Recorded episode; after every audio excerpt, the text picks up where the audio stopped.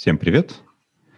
С вами Pure Virtual Cast, э, его ведущие Паша и Леша в нижней части экрана. И сегодня мы пригласили Андрея Давыдова из компании JetBrains поговорить, ну, наверное, C++, хотя тут были идеи по поводу сортов вина. Ну, ладно, оставим это на про запас. А все-таки, наверное, о C++ и даже более мы хотели локализовать тему про модули, про модули из C++20. А, и вот, вот прямо у меня сразу возникал вопрос, доколе, доколе, уже 21 год, уже все это приняли год назад. Я понял, что похоже, что пощупать это практически нельзя. Вот, э, Андрей, ну ты говоришь, ты даже щупал что-то. Можешь рассказать вообще, как ты это щупал? Я думаю, что про сами модули давай лучше отправим всех, например, там, к твоему докладу, к докладу людей, там в нюансах разберутся, хотя тоже можем про них поговорить. А больше обсудим, может быть, зачем ну, зачем? Есть несколько причин. Да, всем привет. А, ну, одна из мотиваций — это то, что хочется ускорить время компиляции. Понятно, что действующая схема компиляции C++ немножко так устарела, лет на 40, и благодаря Directive Include объем текста, с которым приходится иметь дело компилятору после препроцессирования там, из вашего маленького файла может стать там миллиона строк кода, и хотя компиляторы очень здорово научились, ну, то есть это на самом деле потрясающе, как что C++ программы компилируются там медленнее там, всего лишь там, в пять раз, чем, скажем, программы на других языках программирования при такой неэффективной схеме компиляции, но все-таки хочется чего-то лучше. И отказ от текстового включения — это одна из целей. Другая цель — это ну, повысить э, изолированность, э, как там, модулярность, простите за тавтологию кода, а, сделать э, так, чтобы не знаю, результат компиляции не зависел от того порядка, в который вы инклюдите файлы. Это как бы довольно смешно, такое нет ни в одном языке программирования. Ну, Слушай, и давай разложим. Вот потом... первый пункт, да, вот, вот все говорят, ваш этот C++ долго компилится, долго компилится. А это точно вот тот способ, которым можно решить проблему? Потому что я обычно говорю, ну, слушайте, что значит долго компилиться? Наверняка вы там все перекомпиливаете, да? Во-первых, а зачем оно вам надо? Перекомпиливайте не все. А и, во-вторых, ну, подробите вы там на библиотечке, там, поставляйте вы часть библиотек в бинарниках предсобранных, там сейчас хоть dependency менеджеров вроде развелось, и они даже умеют это делать. И вот вроде так, если порезать, порезать, порезать, мне кажется, даже крупная кодовая база, порезанная на библиотеке, ну, как, какое-то разумное время начинает собираться. Это точно вот реально проблема? Вот, не знаю, Андрей, Леша, вот вы с ней сталкивались вот прям вживую? Я могу сказать, что проблема возникает в основном в больших legacy проектах, где порезать все на кусочки уже не представляется возможным, где все слиплось настолько большой как бы сказать, комок э, из инклюдов, и когда у тебя еще и зависимости через инклюдов, не, через инклюды не, не отслеживаемые уже давно, вот, то там эта проблема есть, и да, было бы очень здорово, если бы все это дело порезать на маленькие библиотечки и сделать такую компонентизацию и поставлять маленькими кусочками, но это очень тяжело и означает полный рефакторинг здоровенного legacy проекта, и при этом это сделает хорошо только разработчику, по сути. Ну, как бы а с точки зрения бизнеса, ну и, ну да, ну, может, немножко менее больно будет программистам работать, может быть, меньше будет э, затрат на поддержание инфраструктуры, но риски с точки зрения бизнеса огромные. Так, ну вот когда ты вот твое предположение, что это важно в Legacy, ну бог с ним с да. Legacy. Андрей, у тебя какое мнение? А кому же C++ без Legacy нужен? Ты чего? Ну, это наше наследие великое. Ну, мой персональный опыт сейчас такой. Ну, во-первых, да, я должен признаться, что я уже, слава богу, пять лет не программирую на C++, поэтому наш сегодняшний выпуск можно в ту же корзину отправить, куда там Спалился, выпуски. спалился, да. Да, с, там, с Кранином и еще несколько выпусков. То есть я только другим рассказываю, как надо, а сам избавлен от этого. Но не до конца. А, то есть в нашей кодовой базе есть э, много кода на C-Sharp, и наш проект на C++ Clay. Это еще хуже, чем C++. Это язык, который, ну там, кто не знает, это такое майкрософтовское творчество, а, C++ компилирующийся в .NET, то есть в нем все недостатки и C++ и .NET вместе, преимущества ни того, ни того, ну, как бы они сильно порезаны, а, очень неудобно и очень медленно компилируется. То есть мы используем Unity Build к вопросу о компонентизации, разделить на маленькие кусочки. Нет, вообще. Uh, у нас все в один ЦППшник, uh, потому что иначе мы умираем на время линковки. Ну и фактически опыт такой, что ты меняешь что-то в C-Sharp файле, через 3 секунды, как бы, ну, нажимаешь build, через 3 секунды build готов. Меняешь что-то в C++ файле, ждешь полторы минуты. Ну, то есть вот такой. А... И что, реальные вот, э, ну, я так понимаю, да, проводились замеры, наверное, особенно разработчиками компиляторов, что вот все время на вот парсинг или на что, на что? Но... И ты правильно помню, там основная идея как? Написать специальный файлик, его пропарсит компилятор один раз, в какой-то там внутренний там intermediate representation сделает, а дальше вместо того, чтобы просто копипастить его в место инклюда, он там, компилятор разберется, как его правильно прочитать и там сопоставить типы, сигнатуры и так далее. Ну, как бы вот упрощая очень сильно, да? Ну, можно и так, наверное, выразиться. То есть экономия чисто на парсинге? Чем еще компилятор занимается? Ну, ну, парсинг — это маленькая толика того, что делает. А ты сказал, вот примеры умираем ну, на линковке. А как в линковке это поможет? А, нет, ну, у нас конкретно проект, ну, то есть там, я не знаю, что делает линкер, а, который, ну, которого на выходе дотнетовская сборка. То есть он делает, наверное, не совсем то же самое, что классический C++ линкер. Но там ситуация такая, что да, если ну, как бы не использовать Unity Build, то а, компилируется оно быстрее, ну, понятно, инкрементальная сборка быстрее, но за счет линкера все еще хуже в общее время. А вы, может быть, там, как бы сказать, слишком много символов экспортируется? И за счет этого медленно линкуется? Ну, как бы, как ответить на этот вопрос? Слишком много или не слишком много? Ну, то есть, э, если там можно использовать э, символы с internal linkage, там, static функции, анонимные namespace, то, естественно, это все используется. Мы в курсе о такой технике, но э, этого недостаточно. Я про что? Мне кажется, вот эта мотивация, что все станет быстрее, это вот мне это напоминает, знаете, обманку, которая была в книжке Extreme Programming, да, от Кента Бека, что вот пишите юнит-тесты, и ваша разработка будет идти быстрее. Типа дебажить будет меньше, все хорошо. Вот э, это была чистая, по-моему, обманка, что в итоге с юнит-тестами разработка не пошла быстрее, но как-то вот по-другому. То есть это, мне кажется, просто желание подсадить на какую-то э, понятную всем э, value, понятную пользу, а на самом деле вот, ну, внедрить, действительно, ты же, Андрей, сказал, что вторая часть – это ну, осовременить язык, что ли. Вот, потому что, вот поверьте, когда я там даже вот начинаю показывать студентам язык C, и вот первая Hello World программка, я вот, ну, мне везет, у меня есть на что сослаться, но я вот нутром чую, многие вот показывают, ну, вот эти вот решеточки, вот этот инклюд, и вот, ну, короче, так надо, иначе работать не будет. Э, потом мы вам расскажем, почему.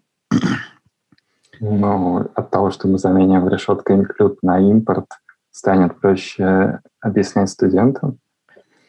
Мне кажется, намного одна фигня.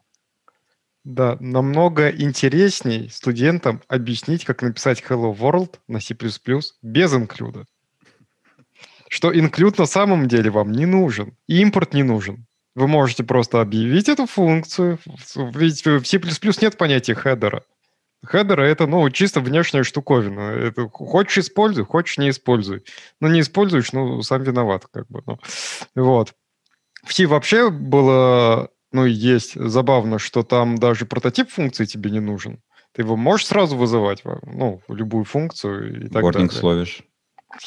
Во-первых, не в каждом компиляторе. Во-вторых, я их отключу, и будет хорошо. Вот. А, а в C++, да, прототип функции, в смысле декларация функции тебе нужна или какой-то сущности, но ты можешь прямо здесь вот и объявить. Ну, разъедутся у тебя э, декларации, сам виноват, э, сам себе злобный Буратино, э, ODR violations ловишь. Будет хорошо. Санитайзер, может быть, поймают, а может быть и нет. Вот. Никогда не рассказывай будет. людям, что так можно делать. Кто-то ведь попробует. Так не, пробовать можно, в продакшн не надо. Согласен. Но вот все-таки не кажется, что вот эта вот мантра про ускорение времени компиляции, это ну не сама суть, а все-таки суть сделать как-то более приятно, современно, вот с порядком э, влияния порядков и инклюдов на итоговый результат, это вот прям хороший пример. Нет, ну да, собственно, декларируемая цель, это, конечно, как бы, если задекларировать цель э, ускорить компиляцию, то ведь придется отвечать за свои слова, могут поймать. Э, и, Я про то же. А что, если не ускорится? Да. А, а если замедлится? Поэтому декларируется, естественно, ну, как бы какие-то другие цели. То есть, э, ну, сделать код более модуль... Ну, как, да, простите за банальность, но модули позволяют делать код более модульным. И это их основная цель. Ну да, то есть я на самом деле от модулей больше, ну как бы, что там будет со скоростью компиляции, я не знаю, и особенно там на реальных, там, да, скажем, на моих проектах там и так далее, это еще сильно зависит от конфигурации машины, которые собирают или кластера. Вот. Но я больше всего, конечно, жду от модулей именно, что зависимости между единицами трансляции или там модулями станет, наконец, явной что неявные зависимости не будут протекать через инклюды. А, потому что это большая боль, и это уже, наверное, где-то я на третьем проекте в разных компаниях с этим сталкиваюсь. И этот клубок, э, во-первых, разматывать тяжело. Во-вторых, препятствовать э, нарастанию нового клубка сложно. Потому что это случается все неявным образом. Каких-то адекватных тулов, которые позволяют детектировать это. Я, откровенно говоря, не знаю. Если кто-то знает, подскажите. Вот. В общем, ну и да, и чтобы дефайны не влияли, то есть макросы, на вообще все, чтобы ограничить их скоп хоть как-то. А вот нам, кстати, тут хороший вопросик прям в чате задают. Кто может по своему старому, может, опыту вспомнить самый долго собирающийся проект? Самый долго собирающийся. Ну, я не, не знаю, по моему опыту я не могу назвать как бы проект, который э, ну, из, был бы известен широкой публике, но я помню, что у нас э, был коллега, любивший Boost MPL, э, ну, MPL 98, соответственно, не современный MPL 11, и он наколбасил неплохую логику на шаблонах, ну и там нужно было, да, интересно наблюдать не со временем сборки проекта, а за временем компиляции одного CPP-файла. Оно равнялось примерно времени компиляции всего проекта. Вот не из э, проектов, которым я приложил руку, я помню на старом компьютере, когда ставил Генту, я собирал Firefox. По-моему, три дня у меня это заняло, там OneCore был, все не, не очень быстро длилось. Было, кстати, тяжело спать вот с этим шумом рядом с компьютером, который визжит уже три дня. А из тех, к которым я приложил руку, и вот, э, не знаю, может, мне везло, но я э, не помню больше 50 минут, причем вот с нуля. За счет чего? Он там не весь с нуля собирается, он кучу зависимостей. Ну, грубо говоря, зачем Boost пересобирать, там, зачем какие-то еще сложные либы пересобирать, они же не меняются, скорее всего, каждый раз. Вот, их можно подтянуть, если они там не header-only, уже предсобранными. Так, 50 минут – это нормально, это терпимо? 50 минут? Это вот каждый раз 50 минут? Ну, даже с нуля. Я бы сказал, что нет. У меня есть такой э, идеал, э, с одной стороны, юмористический, но я им придерживаюсь. Вот в хорошем проекте Допустим, что такое, вот с моей точки зрения, хороший проект на GitHub? Это вот ты зашел на GitHub страничку, там быстренько в Redmi увидел три строчки, git clone, cmake, build и так далее. Make, может быть, да? И вот от момента, когда ты зашел на страничку GitHub, до момента, пока ты получил этот собранный проект у себя, должно проходить минут 15. Вот на все вместе, грубо говоря. Вне зависимости от размера проекта. Ну, желательно, да. Ну, то есть по определению Hello World он лучше, чем Google Chrome. Э, с этой точки зрения, да, да. Ну, Hello World же можно собрать вот проект за, там, быстрее, чем за 15 минут. Я предполагаю, правда, что компилятор стоит, но можно еще поработать с вариантами, что у тебя компилятора не стоит нужно. Так докер Ouroboros вот, вот, вот, вот, да, да, да, да. Ну, тогда надо предположить, что докер стоит, но там тоже можно с этим поработать. Да.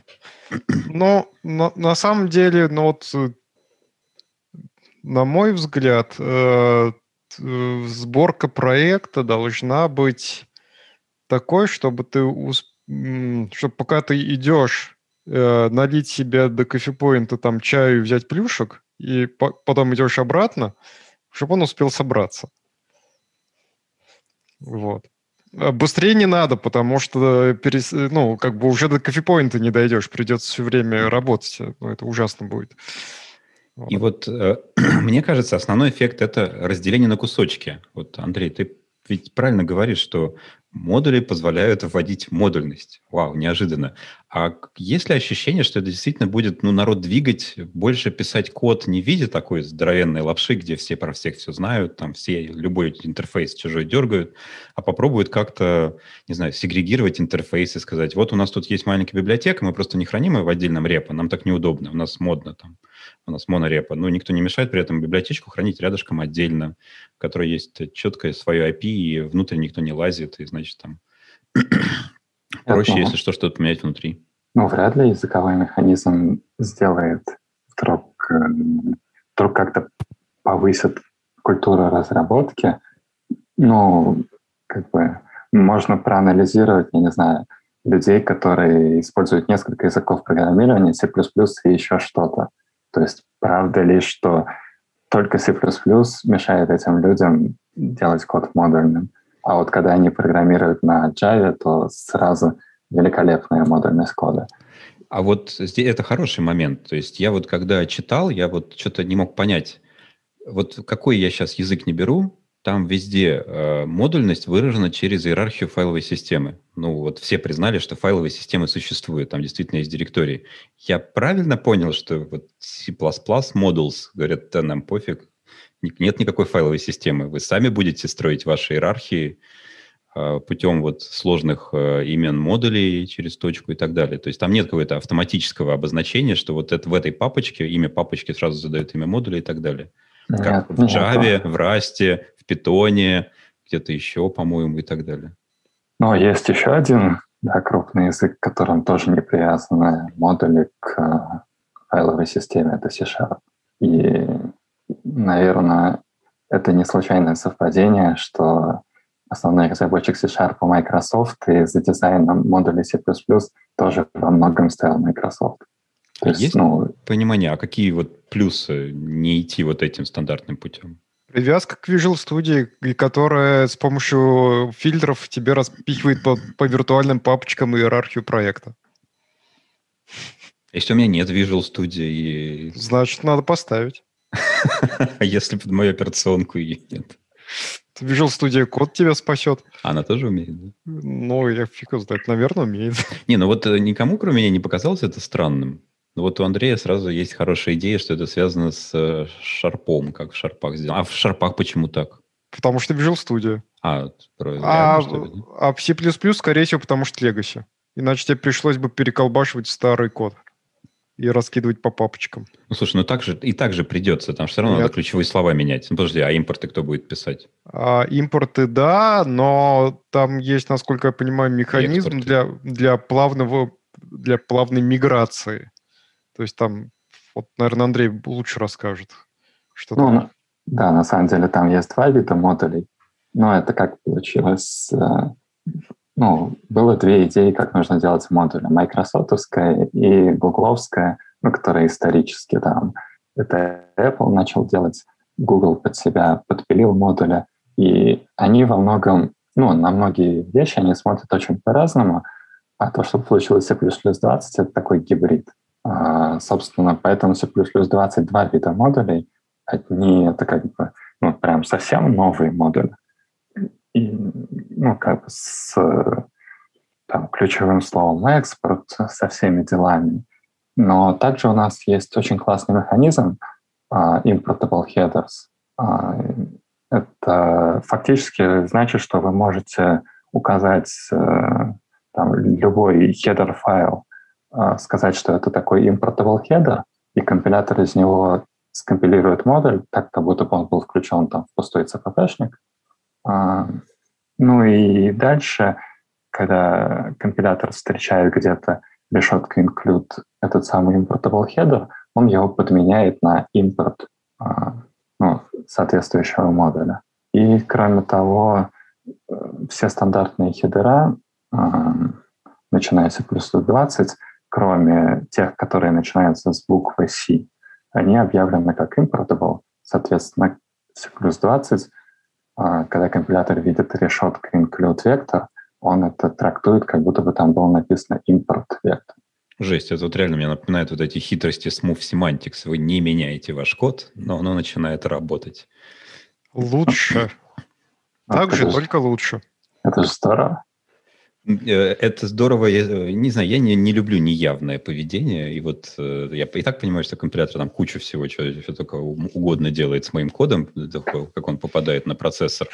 Вот, ну вот лучше бы какой-нибудь этот Clang Tidy пописали, который просто сам по исходникам проходится и правильно копи-пейст делает. Потом собрался бы. Зачем это еще в компилятор вставлять? Не понимаю. Clang Tidy умеет модифицировать код? Да, вроде умел. Фантазия. Там было такое, по-моему, конечно. ключик где-то, типа, вот не только найди ошибку, еще и поменяй давай. Ух да. ты, ё-моё, страшно как. Фиксит это называется, но а, цель этих, ну, одна из целей этих importable header то, что можно компилировать код как C++ 17, так и C++ 20 режим. То есть э, поменять решетка include на импорт не вариант, если ваша кодовая база должна компилироваться и более старыми компиляторами тоже. А типа там с помощью... А, тоже что-то не, понимаю. Вроде специально ввели has feature макросы. Ну да. А, или предполагают, что макросы вообще все полное зло, от них уже пора полностью отказываться от условной компиляции. И, например, разрулить с помощью has features, э, какой у нас сейчас стандарт, какой компилятор, и либо заинклюдить по-старому, либо заимпортить по-новому, это типа уже, ну да, выглядит вообще не очень красиво.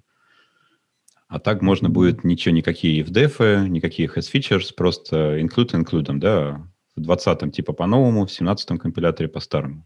У вас хороший Звучит вопрос неплохо. имеется. Давай. А, от зрителя. Правда, что модули это precompiled headers, только другие? О, отлично. Я на самом деле, да, когда, можно сказать, напросился на этот выпуск, а, меня стригерило то, что в нескольких предыдущих выпусках были какие-то ну, общие заблуждения, мифы про модули озвучены.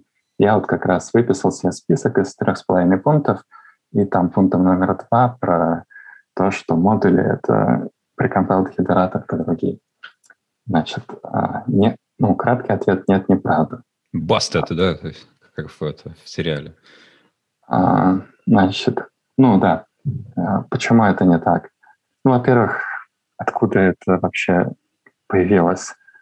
Ну, вот можно я, Андрей, только сразу добавлю, для тех, кто у нас не поклонник винды, надо точно пояснить, что такое precompiled headers, потому что, по-моему, это только там вот было. Если там... есть, мы используем. Да? Не, не надо вот инсинуации. Ладно, все, все равно проведи ликбез небольшой. Мало ли кто-то из зрителей 48 человек не знает. Ну, precompiled headers, да, это такая технология, что вы подсказываете, ну, указываете компилятору, что вот этот вот header является precompiled, и когда компилятор видит его, ну, что вы его инклюдите в CPP-шник, э, выполняется не стандартная текстовая подстановка, а компилятор может сделать что-то более эффективное. И этот, ну, такой хедер может быть только один, он должен идти первым в CPP-файле. То есть, по сути, опять сэкономить на парсинге, да?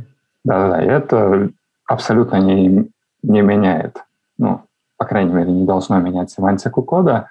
Ну, семантику — это чисто оптимизация времени компиляции. А, да. А, а то, что обязан как... идти первым, это чтобы на него не могли повлиять какие-то дефайны выше, да? А, не только. Но вообще откуда, как мне кажется, появилось это, а, ну, утверждение, что модули — это как прикомпайл хидера. Ну, по-моему, это такая вот разновидность теории Загервера, что там в стандартном, ну, в комитете по стандартизации сидят не очень честные люди, которые хотят нас обмануть и подсунули нам под новым красивым названием технологии, которой мы и так уже несколько десятков лет пользуемся. А, но на самом деле это не так. А, вот, ну, при compiled header они имеют очень жесткие ограничения. То, что они идут первыми в. А, а из этого есть ну, несколько следствий. Ну, первое техническое, это, ну, как бы, у нас есть очевидная стратегия для компиляторов, как мы можем реализовать при header. По сути, а, после того, как мы там прошли вот эту решетку include, там stdafx.h, у нас э, внутреннее состояние процесса компилятора, оно ровно такое, как после того, как он окончил парсинг э, этого самого precompiled header а. Значит, очевидная идея, как мы это можем реализовать. Давайте мы отпарсим stdafx.h, просто сделаем дамп памяти, а потом, когда будем компилировать CPP-шники, мы просто с диска поднимем дамп памяти. И, собственно, это ровно так, как в одном из компиляторов и реализовано precompiled header а. А, Это отсюда... жуткий костыль, по судя по твоему описанию. Ну, а кто-то точно за него премию схватил, да? Типа, зато да. быстро сделали. Костыль или, или инженерное решение, это как бы вопрос терминологии. То есть а, там не бинарное представление абстракт синдекс 3, а прям таки дамп? Ну, в одном из компиляторов, да, там просто дамп памяти. Кошмар какой. Ну, И, собственно, да, это как бы объясняет, почему они могут быть такого гигантского размера. Вот, по-моему, ты, Леша, как раз жаловался, что у тебя там несколько десятков гигабайт были эти precompiled хедера. Да, и... на разных компиляторах под разными операционными системами. А, вот да. Значит, почему с модулями у нас будет не так плохо? А, ну, потому что, ну, давайте рассмотрим для примера там модуль, которого в публичном интерфейсе, скажем, тысяча классов. Ну и для простоты они все лежат в глобальном namespace. А, вот мы импортируем этот модуль, но, скорее всего, из, там, из этой тысячи классов мы будем там работать, не знаю, с двумя-тремя. Если мы как бы, при импорте этого модуля загрузим а, там, все, что компилятор хранит для тысячи классов, то это, ну, очевидно, будет занимать довольно много места, потому что компилятору нужно там для класса хранить список баз, список мемберов, там, наверное, там, предпочитанные size alignment, может быть, какие-то type трейты, еще какую-то ерунду. А, что можно сделать лучше? Можно в скомпилированный модуль записать табличку, в которой ключами будут просто тысяча имен, тысяча строчек. Да, значение — это там, допустим, указатель ну, на стерилизованное представление вот этого самого класса. Соответственно, при импорте модуля нам нужно грузить не все, нам нужно загрузить только эту табличку, которая относительно легковесная. И эта оптимизация — это не теоретическая возможность, это то, что на самом деле реализовано в, у Microsoft, у Clang и у GCC. То есть у них всех реализована эта оптимизация. Поэтому проимпортировать модуль с точки зрения там, количества загружаемой информации, это совсем не то же самое, что при compiled header. Но я-то жаловался даже не про то, что он это дело загружает, а то, что он это дело пишет на диск. Ну, да. Когда у тебя там 50 гигабайт вот, эту, вот этих артефактов, ну, это не очень здорово, наверное. Их mm-hmm. просто, даже просто, в принципе, 50 гигабайт записать на диск занимает какое-то время, даже если ты это просто нулями забиваешь. Ну, да. Но я, ну, как бы модули, скомпилированные модули, они не занимают столько места. А это смотря Очи... сколько их? Ну, так можно про все говорить. Объектники тоже занимают место. Объектники вообще кошмар. Ну, жизнь тяжелая. Да. А да. при этом, как, как э, результаты компиляции модулей, их потенциально хоть можно будет поставлять как бинарные артефакты? Хотя бы под ту же версию компилятора. Я уже не прошу под разные версии компилятора, хотя бы под ту же версию компилятора и его ключей. Окей, это еще один миф. Давайте мы его тоже обсудим. Просто давайте закончим с precompiled хедерами. Значит, а, Да, это как бы я рассказал про точки зрения компилятора, чем э, модули будут лучше precompiled хедеров. Но, по-моему, еще очень важный аспект с точки зрения ну, программиста, использующего. То есть precompiled хедером у вас всегда дилемма, а что именно нужно в него включать. Ну, то есть, допустим, я... это да, один возможный ответ. Но если включать все, то вы платите, соответственно, ну, как бы цену precompiled хедера э, ну, для каждого translation unit а. Если включать э, не все, то, ну, возможно, вы тоже что-то упускаете. Ну, то есть понятно, что у нас там есть какой-нибудь CSTD-dev, который используется в каждом translation unit, мы его включаем. У нас есть там, не знаю, ну, там, vector string, который используется в половине translation юнитов, мы их, наверное, включаем. Ну и у нас есть что-то широко используемое, но не настолько, там, не знаю, какой-нибудь boost контейнер small vector, да, часто используемая, допустим, штука, ну, там, в каждом десятом translation unit, и, и включать это или нет, ну, мне кажется, что никто не принимает решение как бы осознанно, там, померив, как это повлияет на скорость компиляции, но так на глазок. Ну, как бы включают, а потом мучаются сомнениями, а стоило ли это. Там, а с модулями такой проблемы нет. Ну, как бы с модулями вы включаете ровно то, что вы используете, ну, импортируете ровно то, что вы используете, собственно, как это происходит во всех других современных языках программирования. Никто не задается вопросом, нужно это включать или не нужно. С модулями я, у меня есть другое опасение. Э, модули позволяют избавиться от хедеров, ну, хедеров, э, спецификаций модулей полностью, в принципе. А, и просто у тебя будет один такой CPP-шник на каждый модуль. Вот. И что-то из этого дела экспортируется, что-то нет. Вот. Во-первых, такое будет читать сложно. Писать хорошо, читать сложно. Это то, что мне не нравится во многих других языках программирования. А, что нету разделения реализации и спецификации. Второе, это будет приводить к тому, что при каждом изменении реализации э, этого модуля э, зависимые модули будут триггерить его пересборку. Подожди, То есть, это, по-моему, не обязательно. Ты можешь и так, и так. Вот все для обратной совместимости. Э, ты можешь сделать отдельную спецификацию для модуля. Specification модули есть. Я не помню, как это правильно называется. Но... Интерфейс. Интерфейс. Модуль интерфейс. Да, да. Так сделать можно.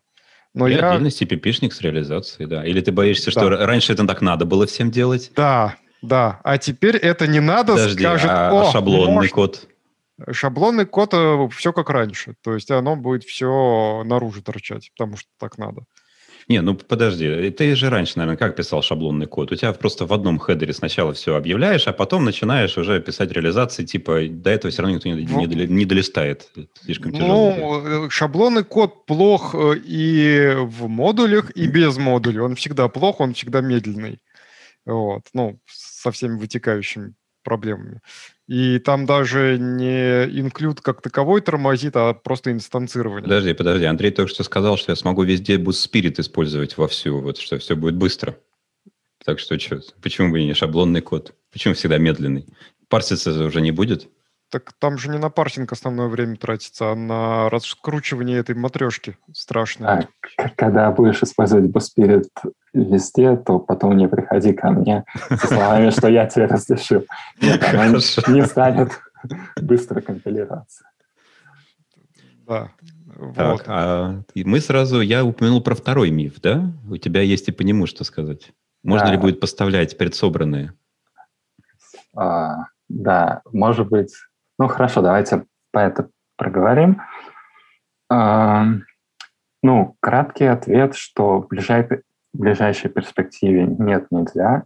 А, у Microsoft есть планы, чтобы для, ну, понятно, для их платформы это можно было, а вот, к примеру, разработчика GCC Нета Садвелла, который реализовывал модули, у него другая политика, он там в каждом билде специально ломал обратную совместимость, чтобы никто и не пытался так делать. Ну, В ну, смысле, как, там, бы... как, как каждый, это в каждом билде компилятора или в компиляторе, в компиляторе есть счетчик, и он каждый раз, когда запускается, он просто разные артефакты порождает, несовместимые друг с другом. В каждом билде компилятора. Ну, окей, а, а билде даже не версия компилятора, да? То есть... Э, ну, да. А, а почему? Я вот что-то пока не понимаю мотивацию. Ну, Вряд что... ли вредительство в чистой воде, скорее всего, была какая-то мотивация? Ну, потому что идея поставлять предсобранные модули, она очень вредная. Почему? Почему? Ну вот смотри, э, обратимся к другим языкам программирования. Вот возьмем какой-нибудь, э, ну, в меру богомерзкий Sharp и .NET. Mm-hmm.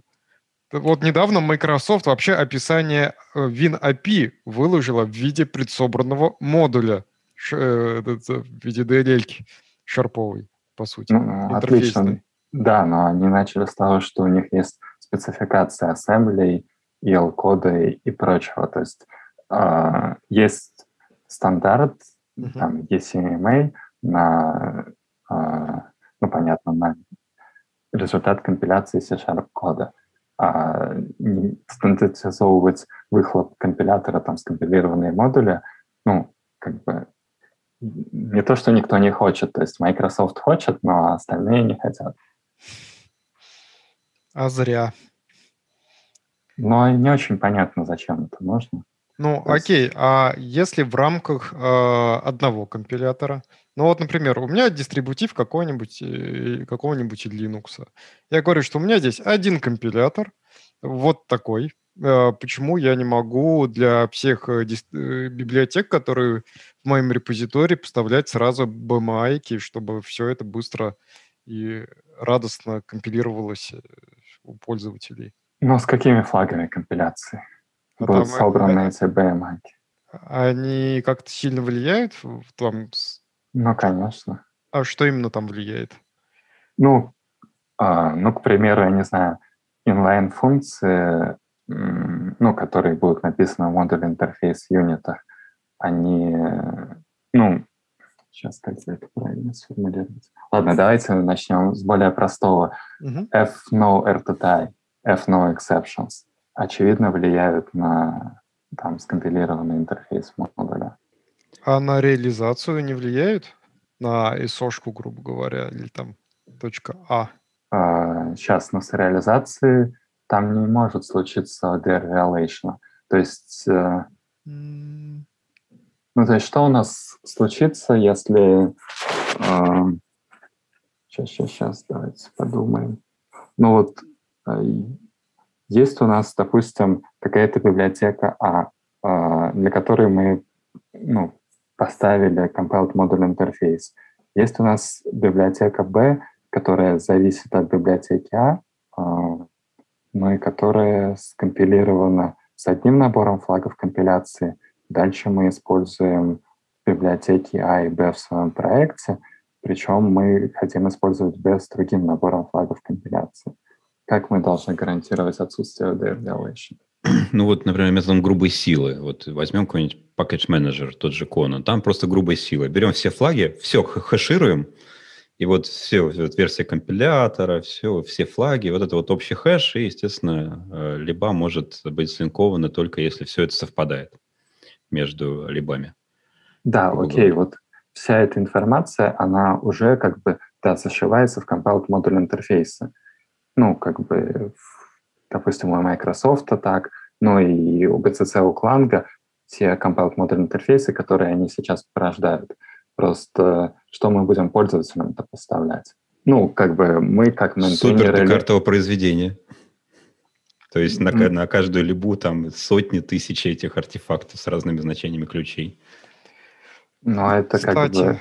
Угу.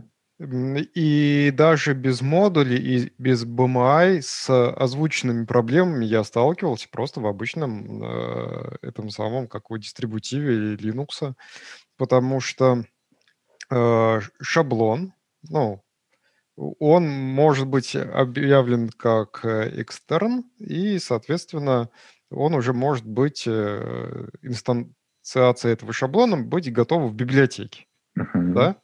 Но компилятор — это на его усмотрение брать уже готовую инстан- инстанциацию шаблона или же инстанцировать заново. И это, он имеет полное право это делать. Так вот, при сборке с определенными ключами инстанцирование получается другое и имеет другое поведение, нежели в стандартной библиотеке. И были очень веселые эффекты. Ну, да, наверное, такая проблема может существовать, но, собственно, усугублять ее, наверное, никто не хочет. Дальше э, стандартная плюсовая библиотека в Linux, она тоже есть в двух вариантах, ну, собственно, как и майкрософтская. Дебажная и не дебажная. Ну, это как раз понятные варианты, да. да. Microsoft, она еще, ну, в четырех, потому что 86 и 64. А многопоточные, не многопоточные еще, там вообще ужас и кошмар. Ну, вот сейчас они для, ну, для модулей стандартной библиотеки поставляют четыре варианта. Я полагаю, что это все многопоточно только собрано. Mm. Но я к тому, здесь что... не обещают нам, да, бинарных поставок, я так понимаю. Обещают так, вам не нужны будут бинарные поставки, вы качаете исключительно исходники, но все собирается очень быстро. Да.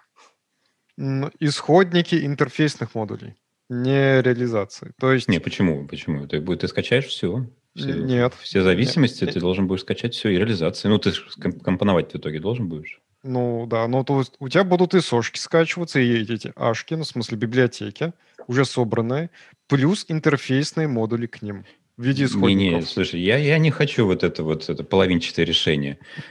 Вы уж нам давайте или качаем исключительно исходники и собираем все очень быстро, как он там в Go хвалится, да, я, правда, не знаю, у них там тоже наверняка есть какие-нибудь большие кодовые базы. Вот, либо уж поставляйте почти все предкомпилированное и Нет. компонуйте в нас просто. Оно ну, так не будет. Зачем? Типа, почему это должно отличаться от того, что есть сейчас? Сейчас у нас в Linux дистрибутивах есть э, сошки, есть публичные хедера. Ну, действительно будут, ну, теоретически вместо этого можно сделать сошки и module interface unit а, как прямая замена публичным хедерам. И, кстати, это очень хорошо. Это означает, что интерфейсные модули все-таки использовать будут. И эта культура не исчезнет из C++. Это очень здорово будет все-таки хоть какое-то разде... ну, разделение на э, реализацию и спецификацию. Вот. Если бы можно было поставлять всегда только BMI, мне было бы печально. Ладно. А какие еще, Андрей, ты мифы за записал себе? Да, ну, первый главный миф — это то, что модули не ускоряют компиляцию. Значит, а, тут интересная история ну, как мне кажется, оно началось все с э, ну, статьи в Комитете по стандартизации с таким вот провокационным заголовком «А модуль fast». Ну, как бы в лучших традициях кликбейта э, заголовок, он уже подразумевает ответ, что будь это так, вопрос бы не задавали. Э, правда, автор этой статьи — это э, Ренни Ривера. Ну, это автор Boost Build и Boost Придев. То есть, в общем-то, человек, разбирающийся в вопросе, но статью он почему-то написал очень смешную. Значит, а, он там проводит серию экспериментов. Он собирает код в модульном и не в модульном режиме. Ну и как бы сравнивает время компиляции. Что именно в этой статье смешного? Ну, там очень смешной раздел limitations. Значит, какие он эксперименты ставит? А, ну, он там, значит, у, не, у него там множество файлов какое-то есть, э, он исследует, э, ну, там сравнивает время компиляции в зависимости от глубины графа зависимости между translation юнитами. Максимальная глубина у него 150. Это соответствует э, лимиту по умолчанию в GCC и Clang на глубину инклюдов ну, сейчас. А, ну, при этом у него каждый модуль импортирует не больше трех других модулей. Почему не больше трех? Потому что, начиная с четырех, GCC падает.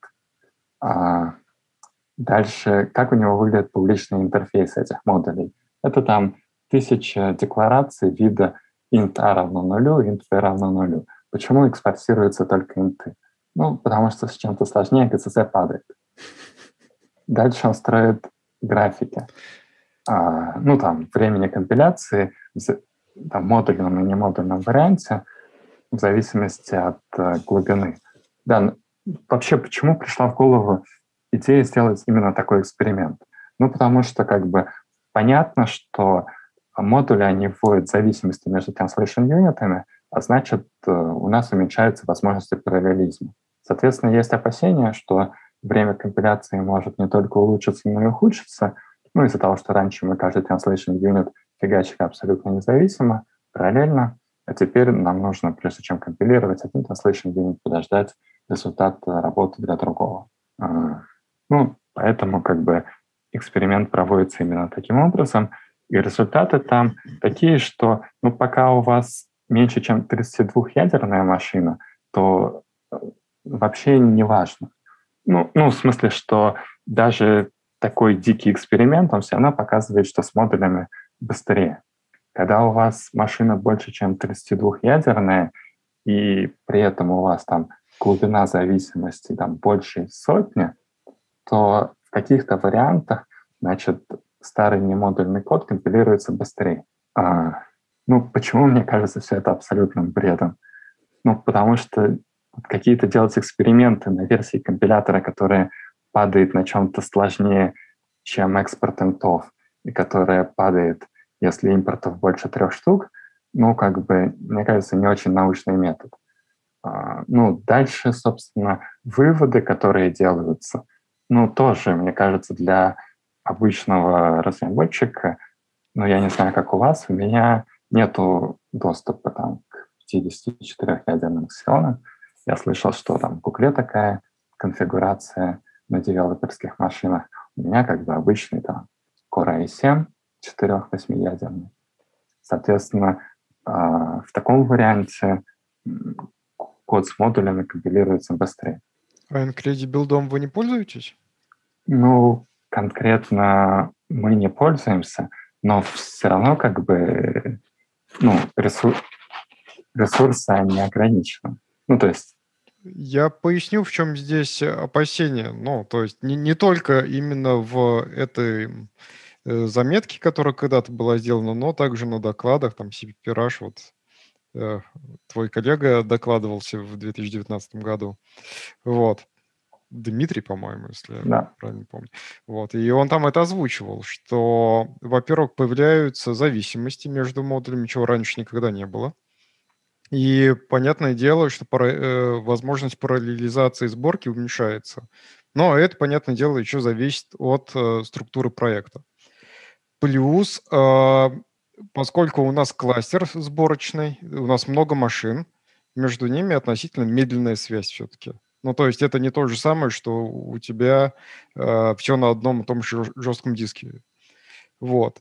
Артефакты, они должны теперь между собой общаться. То есть они должны, вот эти BMI, они должны друг другу пересылать каким-то образом.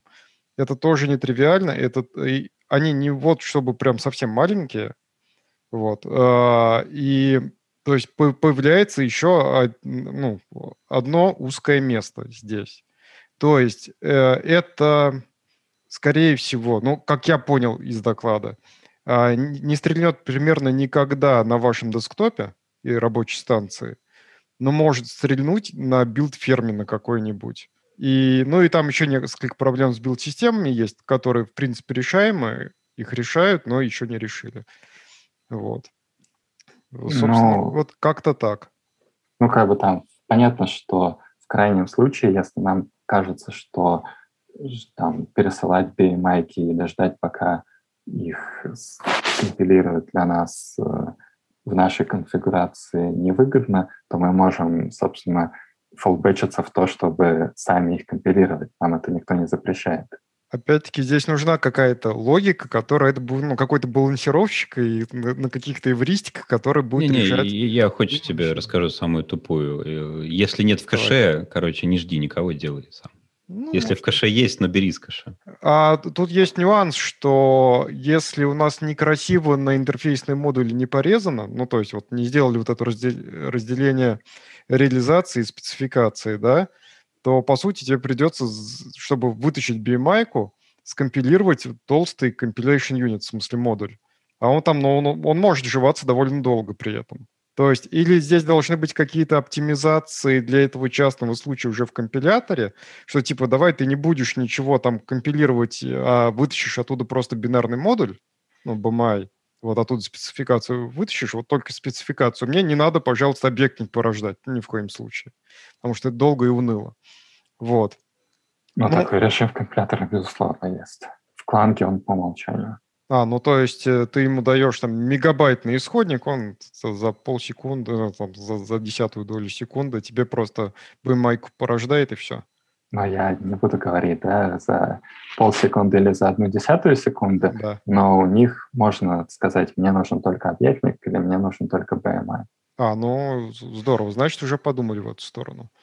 Вот. Ну, то есть опасения, они где-то вот такие примерно. То есть это вся машинерия она несколько усложняется. Вот. Есть определенные риски в плане просадки производительности. Но еще раз, э, обычного разработчика, который вот не пользуется э, билд-фермой и просто там ковыряет свой условный Google Chrome э, на своей рабочей машине, это, скорее всего, никак не коснется, мне так кажется. Ну да. Ну, у него уже, скорее всего, Google Chrome закашированный. Ну, да, да. А, так, а вот если все-таки про время компиляции, да, вот раньше же тоже боролись как-то с этим. Вот э, как мне всегда показывали. Вот есть пимпл идиома, да? Вот всегда считал, вот тупее ничего не придумать, да, чем вот пимпл э, идиома. Но все говорят, вот делайте так, и у вас будет меньше проблем с э, пересборкой всего. А все забываем уже, да, вот с модулями, что такая вещь есть, она вообще нужна, то есть крест на ней и так далее. Ну, мне кажется, это немножко разные проблемы решают. Но Pimple идиомы, ну, лично я ее всегда воспринимал как способ э, ну, получить стабильный ABI, а не как ускорение времени компиляции.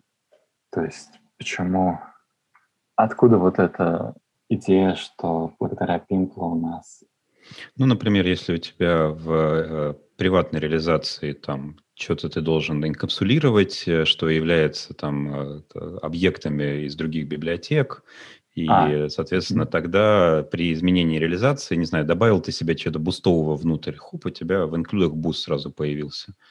Ну, я должен именно какой... Ну да, я понял, о чем ты.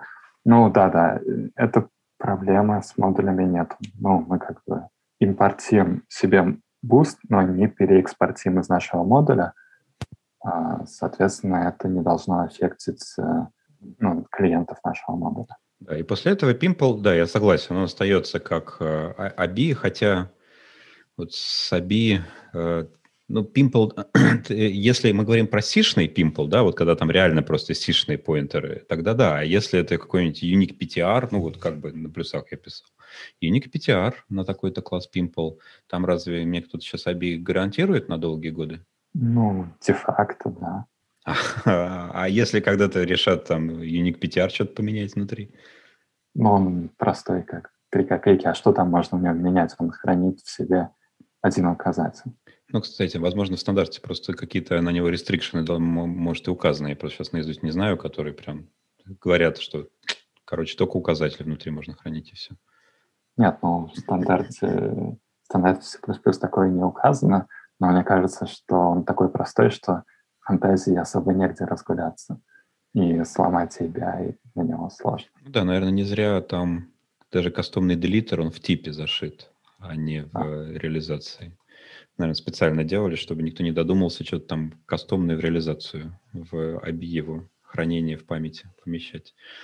Окей, то есть, короче, я в итоге так и не понял. То есть не ускоряет или ускоряет, или мы не знаем. Это как это, проблема остановы. Остановится или нет? Или мы никогда не узнаем? Сейчас, вот я утверждаю, что модули ускорят время компиляции, что все те сценарии, про которые нам рассказывают, что э, ну, как бы модули там повредят времени компиляции, что в них в худшем случае не будет улучшения, потому что фоллбэчиться на старые стратегии ну, всегда можно. Но в 99% случаев они ускорят.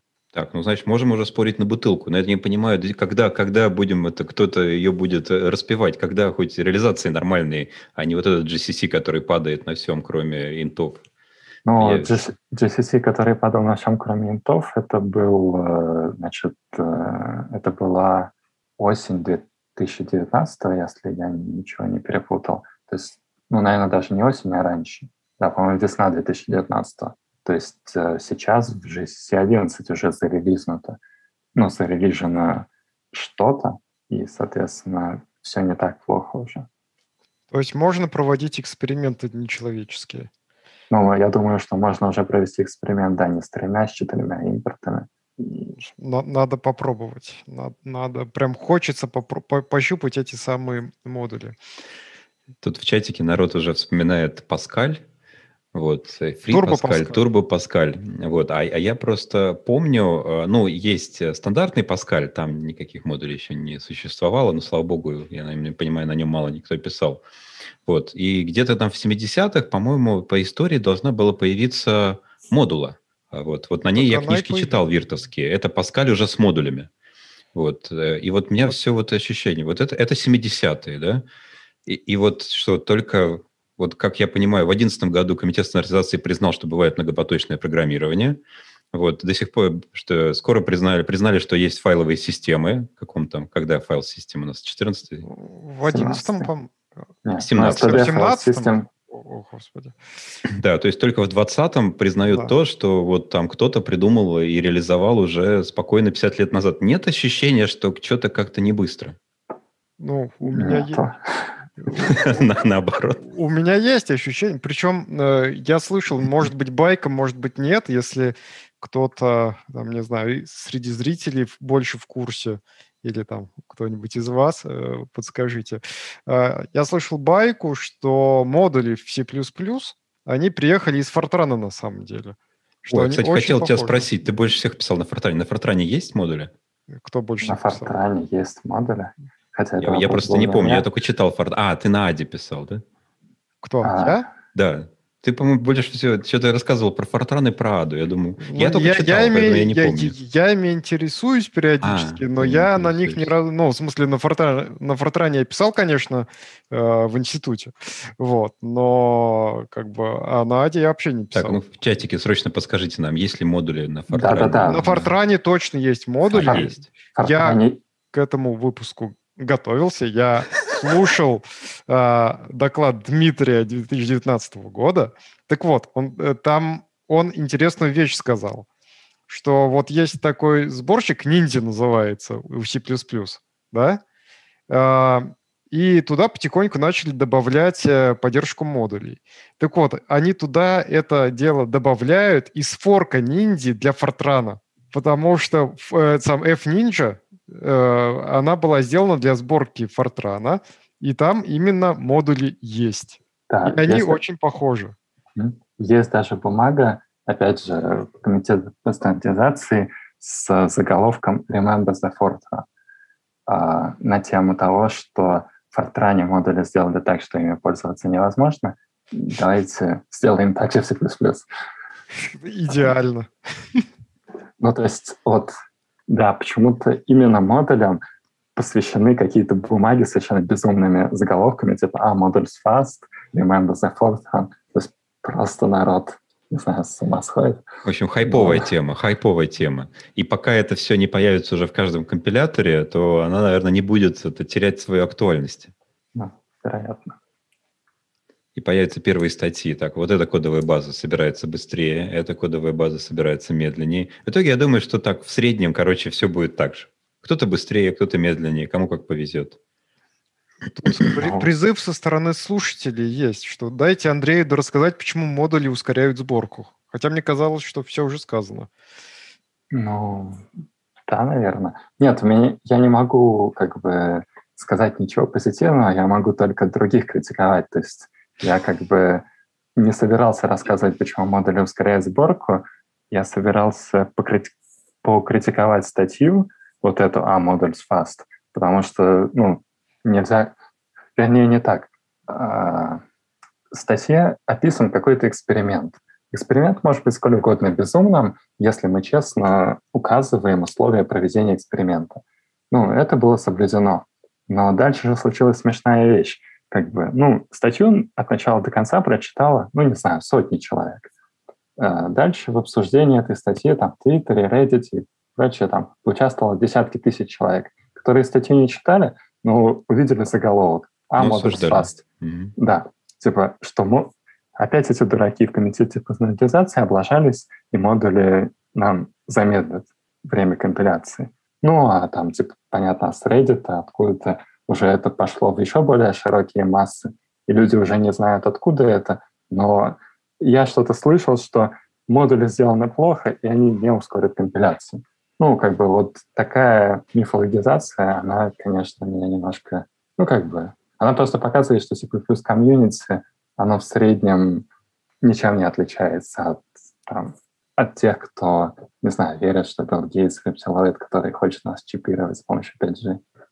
Короче, не, отличается. Ком... Я думаю, что в других комьюнити других языков не обсуждают, а вообще модули ускоряют или замедляют. Мне кажется, у них еще с изобретением языков такого вопроса просто не стояло. Ну, может, они хотят, не знаю, текстовое обеспечение.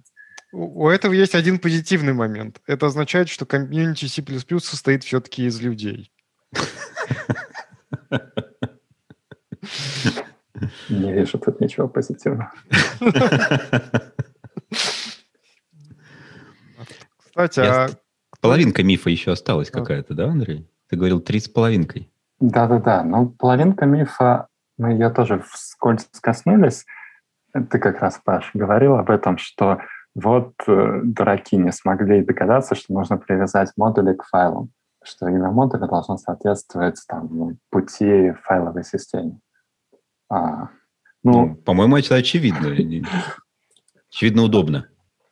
Меньше а, ключевых слов, меньше кода писать же надо будет. Нет, нет, сейчас ключевых слов писать не должно быть меньше. Ну, то есть... Уже не надо объявлять, как тебя зовут, как вот внутри самого модуля не надо объявлять, как его зовут, например. Но как минимум мы хотим пометить, что это модуль интерфейс юнит, это модуль implementation юнит, это просто старый немодульный код. То есть нам все равно нужен модуль declaration. Ну, окей, ладно, все равно модуль, да, надо будет написать. Да? Ну так, а что ты хотел сказать про вот эту файловую систему? Да, но это, скажем так, ну такая жесткая привязка, она, допустим, поможет, опять же, системам сборки. А, и в этом, конечно, есть смысл. Как бы, ну, что я называю заблуждением, это то, что когда люди предполагают, что в комитете стандартизации просто не догадались до этого, там по глупости это не сделали, или что у них там не хватает политической воли это сделать. Ну, то есть действительно есть небольшие технические сложности, что в стандарте как бы не упоминается слово «файл», и, к примеру, include директива, там не сказано, что вы там инклюдите файл, вы инклюдите что-то, что обозначено там таким строковым литералом или такой там последовательностью токенов. А, но как бы другая причина, почему не привязали модули к файлам на файловой системе, заключается в том, что нет консенсуса вообще, какого размера должен быть модуль. То есть вот я упоминал, что есть две ветки модулей. Это гугловские модули и майкрософтовские модули.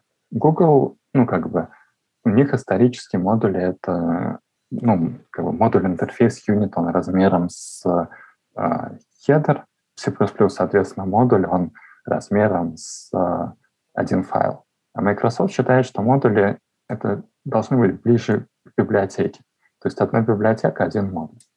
Ну, модуль же можно разбивать на а, несколько файлов, то есть это не обязательно там два файла, модуль интерфейс юнит и модуль implementation unit. Их может быть сколько угодно. Соответственно, мы из множества translation юнитов делаем, ну, как бы один модуль, и Соответственно, публичным интерфейсом нашей библиотеки является вот как бы публичный интерфейс нашего модуля. Эта схема близка к тому, что есть в .NET с их ассемблями. Ну и, соответственно, при таком подходе к модулям ну, понятно, что их нельзя привязывать к файлам. Не, ну можно, но тогда просто придется писать еще третий объемлющий их в иерархии, который зареэкспортит, убрав там какие-то лишние префиксы. Ну да, это тогда уже писать нужно. Ну, дополнительное. Да. Насколько я помню, например, в модуле 3 был такой тоже язык, как, в смысле был, он до сих пор есть и развивается, как ни странно. Вот, там тоже, ну, понятное дело, там модуль есть, и там тоже нет а, один к одному матчинга файл и модуль, потому что модуль может состоять из нескольких файлов. Ну, там, и там есть четкое разделение на реализацию и спецификацию модуля при, при этом. В принципе, да. Что я хочу от э, этого? Я хочу единообразие от языка, где можно переменную функцию передать 14 разными способами, и каждая из них имеет какой-то смысл в разном контексте. Так что какой-то единый способ делать правильно, наверное, это не про C++. Ну, Кстати, по поводу привязки к файлам, мне кажется, что в той же Java, да, вот как это изначально сделали жестко, а в каких-то более современных JVM языках, Scala, Kotlin, собственно, от этой идеи отказались. Нет, в Java это тупо сделали, потому что вот реально, когда смотришь, это com, точка, да, это хайповая тема, что это интернет-язык, вот сейчас над этим, по-моему, уже ржать можно, да, а как атовизм это все вот эти вот пути, это обязательно как-то связанное с доменными именами, оно все осталось. То есть там вот тоже вызывает вопросы, честно говоря. И я так понимаю, да, вот на примере Kotlin все сказали, так, так, так, все это уже не надо. Хотя где-то там в путях должно было внутри JVM точно остаться. Ну уж, по крайней мере, в логах отладки и в дампах-то точно где-нибудь, в троицах точно есть. Да. Но, насколько я понимаю, у плюсов, плюсовые модули пока совсем плоские, то есть там нет ни иерархии, там нельзя написать, там, не знаю, там что-нибудь, там, foo.bar.bus. Почему? По-моему, в спецификации как раз точка поддерживалась как разделитель, а, или я не ту А это не разделитель, это просто символ, по-моему. А Нет, какая разница? Можно использовать, да, точку в имени модуля, просто это не несет никакой семантической нагрузки. Можно подчеркивание использовать, можно букву А использовать в качестве, ну, как... Не-не, ну смотри, ну подчеркивание это скажет, ну, какой-то мовитон, а вот точка скажет, все, вот это вот круто. Хорошо, Но... хоть не четвероточие. Четверо...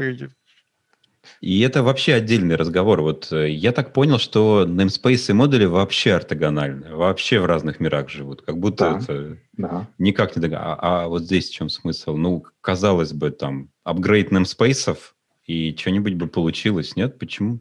Боятся что-то опять сломать, и из-за этого наворачивают абсолютно вот новую стороннюю вещь. Да нет, ну почему? Мне кажется, что это действительно ортогональные вещи. Ну, к примеру, у нас Согласен. есть, не знаю, ну, то есть namespace — это чисто языковое средство, а модули, оно немножко про другое. Но вот как бы конкретный вопрос тогда, если ты хочешь привязать namespace к модулям, вот у нас есть namespace std или namespace boost, сколько ему соответствует модули? Дофига.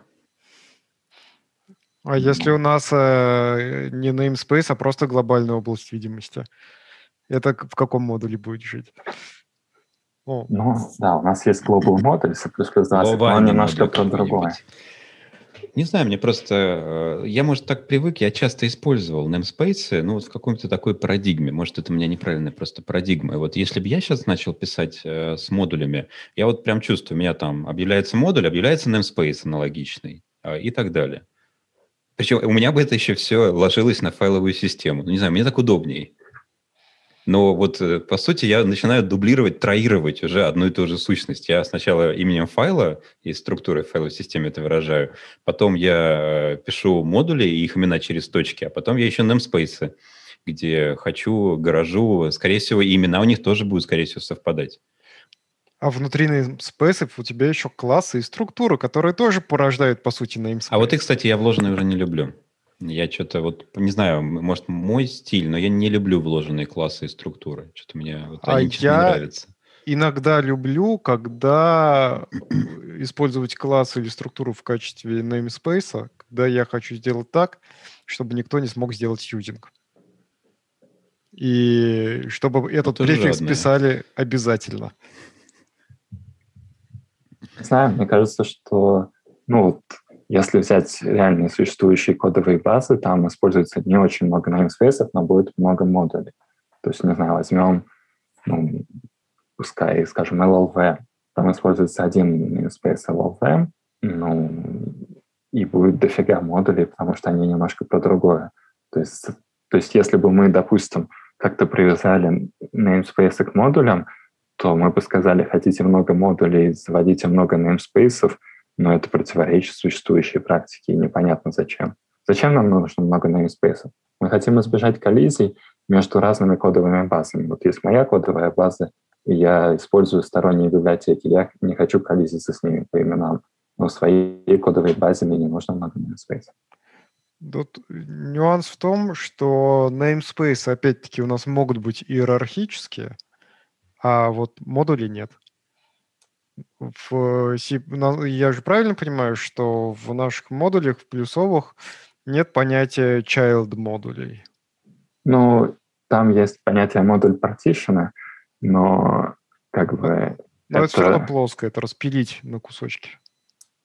Нет, это не совсем распилить на кусочки. Ну, хорошо, да, это распилить на кусочки, но я думаю, что к этому можно относиться как то, что у нас есть иерархия высоты 2 максимальной. Угу. Ну или ты можешь изобразить просто с помощью точки. Все. Ну, это такой... Если почему-то ты так захочешь. Это еще хуже, чем э, управля... управление областью видимости этих членов класса в питоне. Вообще забавно. То есть получается, что именно для э, идентификатора модуля другое правило формирования имени, да? Может, его а? из цифры можно начинать? Э, не исключаю. Но он на самом деле может встречаться в очень специальных местах. И более того, ну вот как раз-таки, если мы, скажем, говорим про сборку, то сборочной системе неплохо бы иметь граф зависимости для нашего проекта неплохо, ну, как бы этот граф зависимости, наверное, можно как-то задавать явно, но хотелось бы иметь возможность его строить автоматизированно. Ну, для этого что можно сделать? Можно пропарсить э, всю кодовую базу. Ну, парсить кодовую базу, скорее всего, долго, но можно ее препроцессировать. Это тоже достаточно долго. Но поэтому грамматику сделали такой, что нам достаточно только отлексить кодовую базу, ну, причем мы достаточно быстро доходим до токена, после которого мы знаем, что нам дальше можно не лексить. Соответственно, я все это к чему говорю, что у модуль декларации и импорт декларации там, да, своя грамматика, и поэтому ничего не стоит, ну, как бы другие правила для имен там сделать. Ну, ничего технически не стоит. А про консистентность C++ вряд ли кто-то да. Вот, а слушайте, а про правильная тема, это вот что-то я про нее не слышал. А когда можно будет это GCC, имя папочки, там вообще хаос, там тысячи CPP файлов, все как-то связано. Ну, GCC понял и разобрался, и как бы CMake пока-пока. Это когда произойдет? Ты хочешь, чтобы было как в Go, что ли? Я хочу, чтобы было удобно.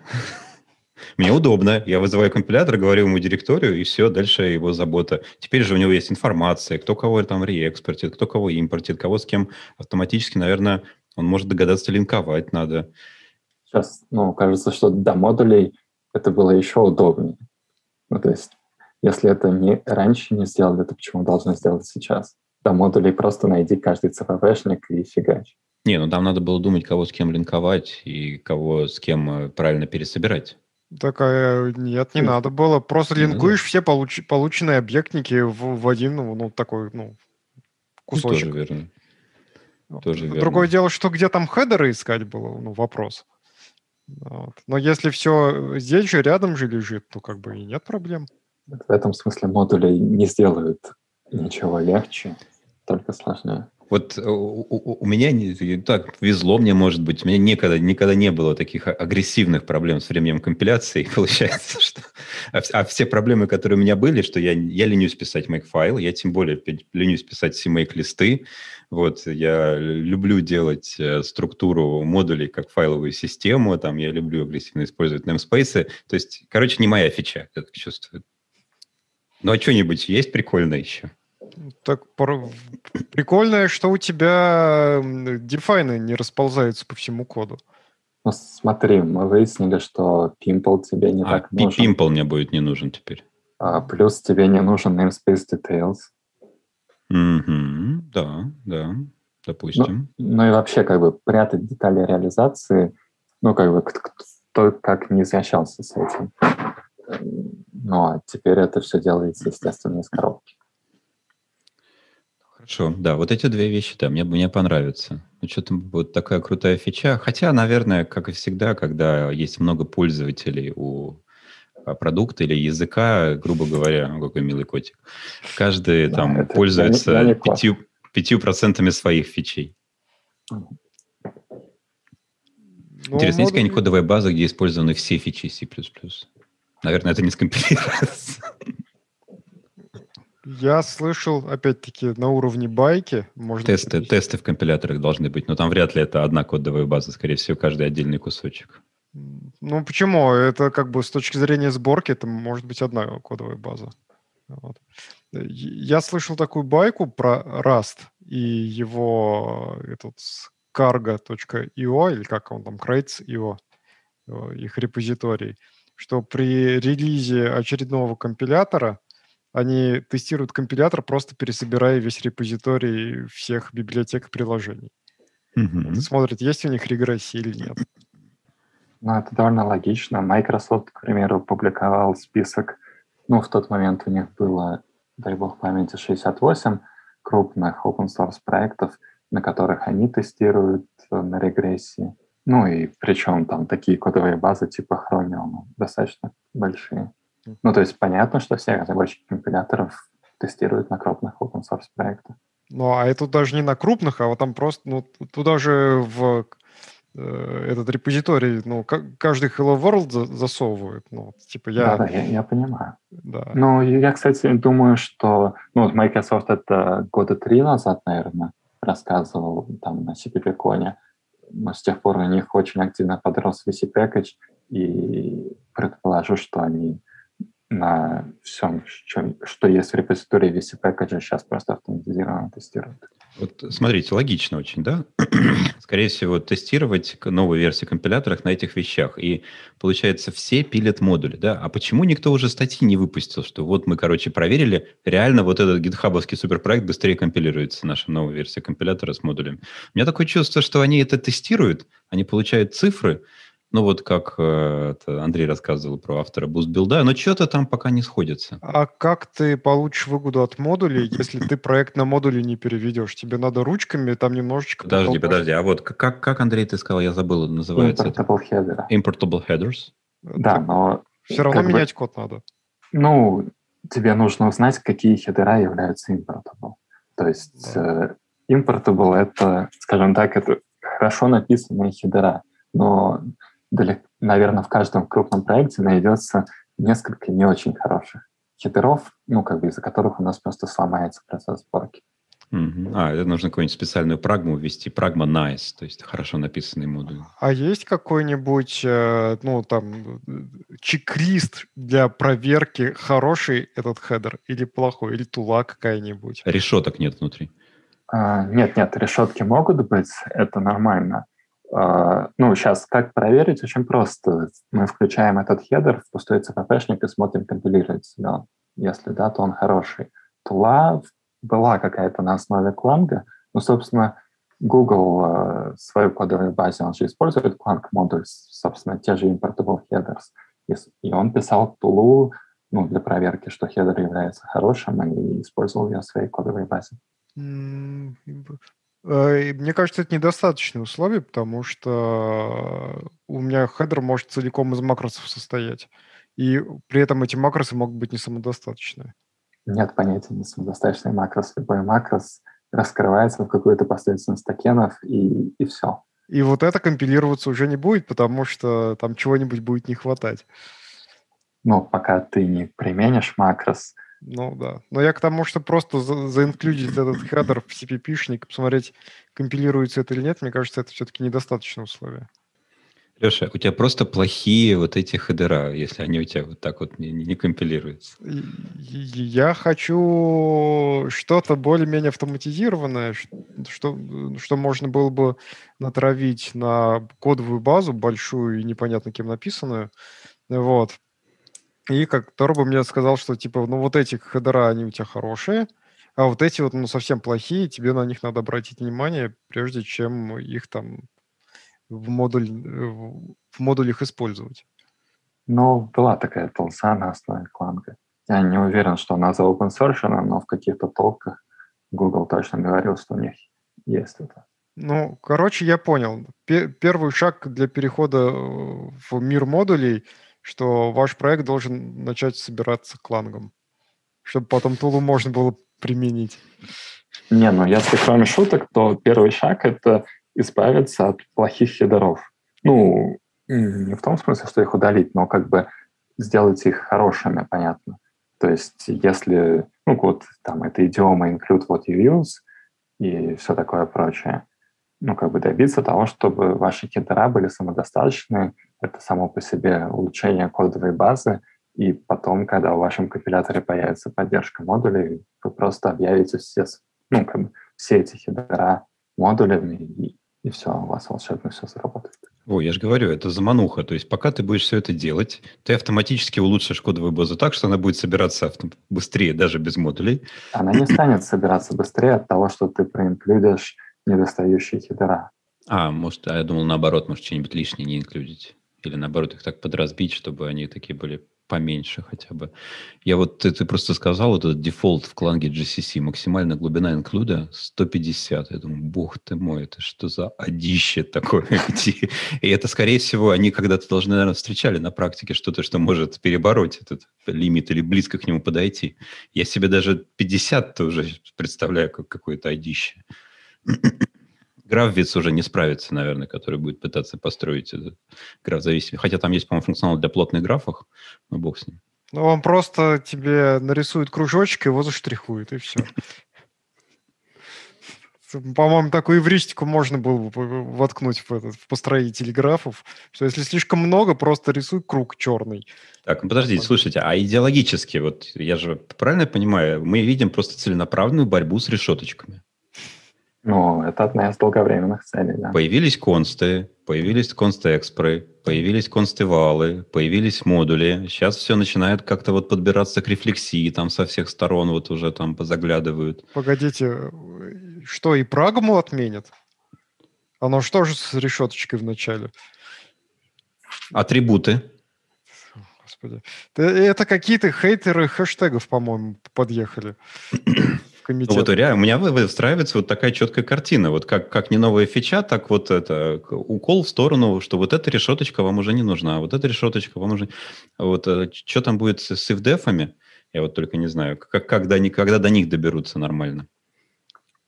Когда сделают нормальный ABI, наверное, стандартной библиотеки, переносимый между всеми операционками. Тогда можно и с FDF будет побороться как таковыми. А, и вот это действительно ведь э, там в сторону хэш-инклюдика, хэш uh, if not def, он же include guard, он же хэш pragma once. Я, кстати, до сих пор... Вот кто, кстати, так... Признайтесь, кто пишет pragma once, а кто пишет include guard? А, и то, и другое. А, а, а как в одном и том же хедере, да? В одном том же Для надежности. Для надежности. Так, а это реально иногда стреляет? То, то есть программа once не всегда работает. Нормально. Да, я, я помню, что, как говорят, сторожилы говорят, что есть какие-то версии компиляторов или супер настройки, ну, когда на, это не сработает. На, на GCC проблем бывают. А, и, не, я как-то инклюд-гардами по привычке иду. Ну, так поэтому это и другое. Я иногда ленюсь и пишу Once, когда я понимаю, что этот код никуда не пойдет. В стол. Когда пишешь в стол. Когда пишу в стол, да. Слушайте, а как в других новомодных языках типа Rust? Там тоже все распространяют в виде исключительно исходников без прекомпилированных этих библиотек? Ну, Cargo он скачивает сорцы и билдит. Я не помню, чтобы они вставляли пребилженные, вот, но они как-то шустренько, да. Они, они шустренько Ну, как шустренько? Минут по 10 иногда шуршит. Не, ну они недавно изобрели инкрементальную сборку, то есть я что-то такое помню, в течение предыдущего года, может быть, вот что инкрементальная сборка, она наконец появилась. Не, ну по 10 минут, ну это нормально, ты помнишь, 15 минут, все, предел, предел ну, да, да. грубо говоря. Ты, а, но... То есть тебе бы что-нибудь одно, а оно пошло, значит, собирать весь мир э, растовый. Единственное, что они, по-моему, никогда, я не слышал позиционирования, что у нас э, язык с быстрой компиляцией. Это вот гошники, да, это, по-моему, такой флаг прям был. вот, э, что у нас язык быстро компилируется. Еще сейчас там говорят, им это дженерики собираются занести, то есть бус, бус спирит ждет их, короче. через какое-то время. Ну, я думаю, они все-таки Тьюринг полноту постараются это самое избежать. Ну, посмотрим. Вот. Также по поводу э, Rust, там не было вот этих проблем. Ну, действительно, э, проблемы перед, перед собранными – это в C++ и, на удивление, в Python. Почему? Потому что в Python все написано на C на C++ из нормальных библиотек. И вот там э, возможность себе через Dependency Manager проставить предсобранные под твою операционку и под тот там компилятор, который тебе подойдет, это, ну, это реально помогает. Погоди, PIP, получается, это пакетный менеджер для C++? Ну, да, в том числе. Окей. Никогда не видел, чтобы его так использовали, но он умеет компилировать. Он не очень понимает, что он делает, правда, вот, но умеет. Потому что растовый карго опять-таки не умеет, хотя ему надо бы. То есть он, да, он готов собирать все ростовое, но он исходит, исходит из предположения, что все зависимости от плюсовых библиотек у тебя уже удовлетворены. То есть, если ты собираешь что-нибудь растовое, что использует там внутри себя... А, не-не, Пип тоже так считает. Он умеет собирать только то, что он знает. А если вот эта штука зависит еще от чего-то, о чем он не знает, то уж тут извините. А-а. Так что там нормальные транзитивные плюсовые и сишные зависимости, что-то я не помню, чтобы супер были поддержаны. Там начинаешь что-нибудь ставить, он сразу говорит, а у вас вот этого нет, ставишь аптом или чем-нибудь, у вас вот этого нет, ставишь аптом или чем-то и так далее. Нет в жизни счастья. Не говори. Не, ну вот, э, но мне все больше нравится идея, правда, я так понял, пока тоже пролетаем, чтобы в имени модуля можно было прям писать HTTPS, двоеточие, два слэша, GitHub и, и погнали. Я а это, понимаю... насколько я понимаю, один из мифов, что модули э, имеют хоть какое-то отношение к э, пакетным менеджерам. Угу, да. А... Просто когда, если бы прошла идея с файловой системой, я бы сразу сказал, ну, файловая система, это же тоже устарела как должна выглядеть нормальная схема файловой системы? Там HTTPS, двоеточие, два слэша, вот вам вся файловая система всего мира в вашем распоряжении.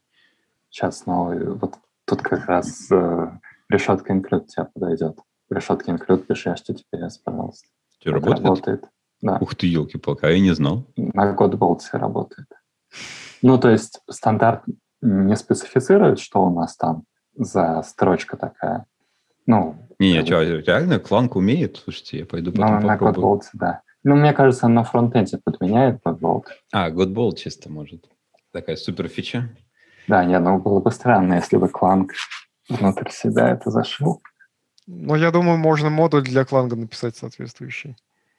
Да, нет, Кланк, ну, Кланк поддерживает виртуальную файловую систему, если уж говорить про Кланк, то есть, э, допустим, как там в ReSharper C++, с которым я работаю, а, там он умеет запускать ClankTidy, и одна из задач — это чтобы ClankTidy работал, ну, там, в том числе в том файле, который сейчас открыт в редакторе и, может быть, не сохранен на диске. Соответственно, он не может читать э, текст из файла. Ну и, соответственно, нужно ему как бы подсовывать то, что ты берешь в Visual Studio, текст. И это делается через виртуальную файловую систему. Поэтому, да, это можно все реализовать в планге. А вот, кстати, чтобы это что все это магия заработала, понятно, что надо тянуть не только хедера. Вот когда мы говорим все-таки о разделении модуля на э, интерфейс и имплементацию, понятно, что имплементация, она как-то знает, там явно указано, какой интерфейс она реализует, а в интерфейсе нет никакой связки, что вот в этом файле лежит моя имплементация. Да? Нет, ну зачем? ну, можно было бы транзитивно стянуть, вот так, include HTTPS от одной точки, и начали стягивать по HTTPS все, которые это нужны. Я смотрю, ты всерьез подошел к этой идее. А, говорите, на кланге можно написать, да? У меня даже где-то он когда-то валялся предсобранный, я там что-то пытался воспроизвести. Надо будет пойти попробовать, посмотреть. Ну, вот э, Просто я помню, что на любом проекте организация вот, управления зависимостями, да, это моя больная тема. Это вот чуть было не, не первое. А вот шутка такая была, я не помню, не может, меня это, из геймдева поддержит, что с чего начинается написание любой нормальной э, игры? Конечно, ты пишешь редактор уровней, да, ты же не игру пишешь сначала, кто пишет игру сначала? Сначала пишет редактор уровней. И вот так, с чего начинается любой C++ проект? Не, ну, раньше мне вообще говорили, начинался ужас. Садится, начинает думать, так, какие мы будем использовать строки, какие вектора. Сейчас я надеюсь, что это вот не с этого начинается, как мы начнем новый C++ проект. Вот. Но вот э, реально до сих пор это вопрос, а как мы будем менеджить зависимости? Ну, какие-то уже более-менее устоявшиеся практики есть. Ну, не, ну хорошо, что хотя бы э, я редко сейчас вижу, чтобы возникала идея, давайте напишем свой скрипт на перле. Вот, то есть, скорее всего, народ вспомнит про то, что есть там VC Package, Conan, Hunter, ну, get можно сбоку припеку как-то для этого заюзать и так далее. Вот у нас в чатике активно э, есть любители Го, вот, э, на, на эту тему... Это Тимур, что ли, да? Я шучу, Тимур. Ну, Тимур самый главный поклонник, да. Он даже на тему Го доклад делал, помнится. Вот. И не один раз. Но вот Go 1.16 вышел недавно. И вот из C++ стараются выпилить инклюды, а они туда добавили. Теперь, теперь в Go можно э, делать э, текстовую подстановку внешнего файла прям вот внутрь вашего исходника. Через Go, embed и дальше там пишешь, э, что именно ты хочешь заинклюдить. Ресурсы они, короче, наверняка таким образом инклюдят. Ну, да, ну, ну по а сути, а вот, это просто инклюд и все. Кстати, кто-то может вспомнить действительно использование инклюдов э, именно вот по, по назначению реально какой-нибудь ресурс надо заинклюдить по какой-то причине. Ну, я, я пару делал. раз делал бинарные массивы такие жутковатого вида, которые лучше никому не показывать, кто случайно этот файлик откроет. Да, их я, конечно, инклюдил из стороннего файлика просто. А, ну, любил кстати, еще трюк кстати. с шаблонами и реализациями. Вот э, то, что Леша не любит, когда сразу объявление и реализация. То есть mm-hmm. я, я делал все честно. Я еще и реализацию шаблонных классов убирал в другой файлик. Я просто его инклюдил внизу хедера. Да, да, да. да если вспомнить, ну, в Go только добавили, в Расте тоже есть include_str. В, в Расте вообще страшное, там и, и в Дефе в, в каком-то смысле есть. Ну, и в Дефе там не на препроцессоре. Но там, mm-hmm. там есть понятие макроса. Там макрос более интересный и приятный, нежели в C. Он больше похож на нормальные макросы, но макросы там есть. Ну да, ну там есть и макросы, и, и инклюды тоже. А то, что вот сейчас про КО сказали, это как раз э, больше похоже на директиву embed, которая есть, ну, сейчас активно обсуждаемый proposal и имеет неплохие шансы попасть в плюс 23 именно для ну, бинарного embed. Так, подожди, это снова атака на э, include, да? То есть э, и теперь для того, чтобы ресурсы включать в юнит-трансляции, уже будет специальное отдельное слово. Кстати, красиво, мне нравится. А что это такое будет? Я просто немножко не в курсе. Я слышал немножко, но чем оно от include отличается? Но с инклюдами есть как бы проблемка, да, что когда вы бинарный ресурс такой фигачите, компилятор не очень рад, что ему нужно а, ну, как бы ему вообще-то нужно парсить этот, ну, как бы парсить это как C++ код. Правда, в компиляторах есть хаки на то, что если перед вами brace init list и все его элементы, это, допустим, чиселки, ну, там, а между ними запятые, то мы не пытаемся строить для всего это AS-тест, кучу узлов. Мы как бы лексером это скипаем, скипаем, скипаем, пока токены именно такие, которые мы ожидаем потом там создаем, ну, понятно, бинарное представление, ну, как бы для этого, а в VST записываем, там, не знаю, что у этого массива есть инициалайзер такой-то там длины, но, как бы, но не храним это в виде AST, потому что это очень дорого, там несколько мегабайт хранить. Ну, Тоже а костыль. На самом деле это какая-нибудь матричка, которая, скорее всего, изначально вообще в бинарном виде лежала, и приходилось писать какой-то конвертер, который из нее получит сишный код, и его потом инклюдить уже в твои исходники. А я так понимаю, просто embed и вот этот бинарный файлик, пожалуйста, и да. присвоить вот в этот массив. Ну да. Ну, круто, да, и, и, и в GOS, судя по всему, то же самое. Причем туда можно встраивать не только файлы, но и написано, что и прям целые директории. Это вир- виртуальная файловая система, что ли, внутри получается? Ну, типа того, да. Какой-то они там ужас и кошмар соорудили, и очень любопытный. Э, надо в C++ такое же. Я еще не знаю, как это работает, но точно надо. Ну, ну хочу, да. Да. Но опять-таки, да, мне кажется, э, вот э, Андрей сказал, embed атака на, на хэшике, да, ненавистники хэштегов. Ну, при процессоре вообще не очень большая радость. Ну, я тут уже скорее рассуждаю со своей позиции А ты, ты писал, да? Нет, я... Ну, дай минуту спрашиваешь. А, да, ты, ты же, наверное, что-то писал из парсинга да? Либо препроцессор, ну, либо парсинга препроцессоров, нет. либо самих уже из плюсов. Не, ну как бы, да, самих плюсов как бы ну, писал. Препроцессор, ну, как бы написан там моим коллегой, ну, точнее, у нас две реализации написаны двумя разными коллегами, а, естественно, в одном продукте.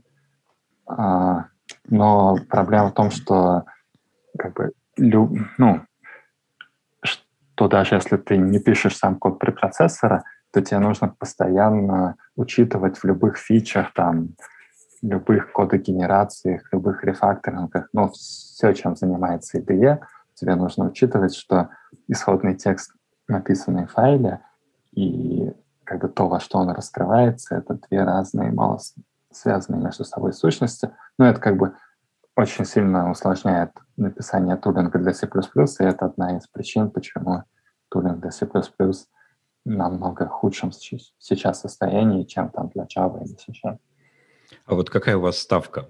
вот я же помню, было какое-то вот это мощное удаление фичи в виде триграфов, да? Никогда их живую глазами не видел, но говорят, что можно было. Когда все задеприкейчено и выкинуто уже целиком, там, начиная с какого-то 14 что ли. А, ваша ставка в каком стандарте полностью задеприкейтед э, препроцессор? Ну, я не думаю, что я до этого доживу, хотя вроде пока себя нормально чувствую. Но, ну, как бы, да, ну, не то чтобы нужно было бы, чтобы его полностью деприкейтили, а достаточно, чтобы весь код, ну, чтобы кода с препятствительными директивами было очень мало. Ну, грубо говоря, если в вашем проекте, там, не знаю, из миллиона файлов один с препятствительными директивами, и внутри него IDE будет работать не очень хорошо, вы это переживете. Да, если в остальных всех файлах она будет работать хорошо. А, Я а вот... что минимум лет 20 должно пройти. Скорее всего, 30. А, а вот какой вопрос-то. А, а, а C мы не потеряем? Андрей, ты не знаешь, а для C что-то сделали? Там, я просто помню часто реэкспортят какие-то фичи в C. Нет, ну, ну, как бы, если хотите использовать э, C-шную библиотеку, вы по-прежнему инклюдите ее в публичные хедера. То есть, То есть ну, для стандарта C ничего не планируется, да, такого добавлять? Ну, мне кажется, нет. Я вообще, потому что когда вот читал про модули, только C++, только C++, никакого C. На самом деле я бы очень хотел, чтобы у C были модули, ну вот, чтобы у нас вместо хедеров были эти самые как-то интерфейсные модули. В POSIX же тоже везде. выходит. Вот я помню, я недавно писал, типа там готовил лекцию типа C, думаю, ну, надо написать C11. Зашел, о, уже C17 есть. Ну, C20 есть. Уже, уже есть, что-то вот его еще не нашел. По-моему, по-моему, что-то было. Ну, а он примерно с тем же темпом выходит, э, что и C++. Угу. Вот, и я прям очень хочу, вот, вот я думаю, что... А что отстают тогда? Вот я помню, C11, там, C++ 11, многопоточка, C11, многопоточка стандартизированная да, появилась, да. да? Там C17, я не знаю, что появилось, ну ладно. C20, там, там нет модулей, похоже, да, я так понимаю, если заглянуть? Я, я думаю, что нет. Но они да. в каком-то смысле более консервативные, во-первых. Во-вторых, там нет, э, если я правильно понимаю, такого... Там нет проблемы времени компиляции. Да, потому что именно у C++ хедеры огромные, в них еще всякие шаблоны, прям ужас и кошмар. C э, компилируется, не знаю, раз в 10, наверное, быстрее. Я бы поставил больше. Ну вот, да. Поэтому как бы достаточно посмотреть на выхлоп препроцессора у Hello World, у C++ и у C. Там разница будет, я не знаю. Да, да не надо смотреть, посчитай через WC просто количество байтиков, наверное, и все станет на свои да, Не, в Godbolt можно сделать. Там просто минус Е добавить в опции компиляции и, и посмотреть. Вот. Ну, как бы это вообще не проблема. Но там типа раз в 10 точно есть разница. Угу. Ну и получается, если у C нет проблем с временем компиляции, туда модули не заводят, мы вот такое чувство, что сделали петлю и возвращаемся в самое-самое-самое начало нашего разговора. Это что, чисто для ускорения сборки Legacy? Все? Нет, ну, наверное, на C кодовых баз размера Chromium не так много. То есть, да, мы знаем про... Linux есть, говорят, такой. Да, я слышал, что есть такой, но, скажем так, то, что он остался написан полностью на C, ну там, до нынешнего момента это во многом, мне кажется, фанатичная позиция лидера проекта. А, ну, а кроме Linux, ну, мне кажется, таких больших кодовых баз чисто C не так много. Много очень много сишных огромных парочка. кодовых э, баз. Ну, там тот же GTK, например, довольно немаленькая штуковина. То есть на самом деле в мире э, сишной кодовой базы очень много. Не зря же по индексу Тиоби, насколько этот индекс не смешной. Си, по-моему, до сих пор там в лидерах, что ли. Да, кода на C сильно больше, чем код на C++, на самом деле. Нет, Тиоби считает популярность в Гугле, а не объемы кодовой базы. Я просто думаю, что этот код, он не на гитхабе, поэтому его нельзя нормально это сосчитать по миру. Мне кажется, что он уже и так, ну, скажем так, внутри как-то модульный, мы там разбиты на библиотеки и прочее. Э, на самом деле модули в C нужны не C, они нужны всем остальным языкам программирования. Потому что если у тебя POSIX и все C-шные библиотеки будут иметь интерфейсные модули вместо этих хедеров, то биндинги для всех остальных языков программирования можно будет генерировать автоматически. Ну, вот C++ модули начинались ровно так. Да, то есть был Apple, который делал Swift, и им нужно было из Swift вызывать Objective-C. Ну, публичный интерфейс Objective-C — это, понятно, публичные хедера. Но вот они придумали, а давайте мы скомпилируем эти публичные хедера в некоторую бинарную форму. Они запилили первую версию Clang Modules, потом они как-то ее подзабросили, но потом это подхватил э, Google для C++. То есть, да, такая цель есть. Ну, Но вот. с C++ компилятором мы же можем скомпилировать C-шные хедера. Да, но... Да. Э, я к тому, Нами что... там угорают, что мы ничего не соображаем, когда говорим, что C развивается отдельно от C++. А, ну... Вообще можно посмотреть, -то тоже интересные моменты происходят. Я вот э, понял, что там появились, короче, именованные поля в структурах, да, при инициализации достаточно а, давно. C99. Да, а, и, и я так понимаю, скоро, может быть, эта передача именованных аргументов функций появится. Погоди, в C++ 20 э, именованные, ну, инициализировать тоже можно через точку. А, Designated initializers. Ну, да, да. это... Подтянули C++. обратно, да? Да. 99 фича. Да, ну, комплексные числа тоже, то, за что мне в свое время понравился C. В плюсах отдельно не нужны, наверное, все-таки библиотечных хватит но этих э, массивы с неизвестной длиной на этапе Но надо, правда, проверить. Вот надо проверить. Я просто знаю, что Intel умеет, по-моему, комплексную арифметику. Вот что-то я давно не проверял, что сейчас делают компиляторы, именно когда мы говорим не про сишные комплексы, а когда мы говорим, или фатрановские комплексы, когда мы говорим про std complex от флотов или даблов. Вот как раз-таки Variable Length Array — это пример фичи, которые добавили в C11 и выкинули в C17. Mm. Ну, не выкинули, а сказали, что она является опциональной частью стандарта. Если ваш компилятор не реализует ее, он все равно может получить гордое звание там compatible. А мне казалось, что это в 99-м C появилось, нет? Mm. Потому что я очень давно эту фичу помню, но еще... Но как, как ну, extension она была очень давно. Мне кажется, стандарт она вошла в C11, но тут я утверждать не буду. Mm-hmm. Но в C17 ее как бы выкинули. Маленький оф-топик хотите? Я недавно писал вот эти вот игровые кусочки кода, там связанные с постиксом и прочее. Ну и пытался как-то делать красиво, надо было это, это студентам показывать. Вот, я думаю, ну, надо как-то вот им показать там warning all, warning extra, pedantic, ну, приучать каким-то хоть это, ограничениям, а то там будут писать код с кучей ворнингов, это W error и так далее. Ну и на что я напоролся? А, еще я так подумал, что ну что им показывать эти дефайны как-то грубовато? Ну, константы вроде же завезли. Вот, и я начал это пихать константы интовые и объявлять массивы соответствующей размерности. Так я сразу же схватил, конечно же. Долго чесал репу, думал, что делать. Потом оказалось, что пришлось добавить std C11. Все, проблема ушла. Ну, С ужасом понял, что, оказывается, мой GCC, когда вот он компилирует именно C, до сих пор не считает себя C11. Я так понимаю, он до сих пор считает себя ANSI. А, он, скорее всего, себя считает э, GNU Или 98-м. У них, если посмотришь, там есть несколько вариантов для этой опции компилятора, и по умолчанию, по-моему, там GNU C какой-то там. Mm-hmm. То есть это C с расширизмами от GNU, чтобы вот у тебя, грубо говоря, а, это ядро... вложенные там... функции, да, объявляете. Да, да, да, вот это вот всякое э, радостное. Они придумали лямбда еще раньше, только и назвали их по-другому. Ну, это же не лямбда, они же их local functions не могут ничего захватывать, бесполезные лямбда. Ну, как, они видят локальные переменные, вот. Ну, короче, все как в Паскале было. Это же один и тот же язык практически, что C, что Паскаль. Ну, как бы с немножко синтаксисом отличаются и немножечко типами, и все. Вот. Я всегда говорил, что C проще, чем Паскаль. Вот в Паскале, например, есть процедуры и функции, а в C проще. Там есть только э, функции. Это правда, да. Но зато грамматика у C намного сложнее. Она там семантикой переплетена от да, контекста Спорить зависит. не буду. Компилятор Паскаля выглядит действительно гораздо проще, чем компилятор C.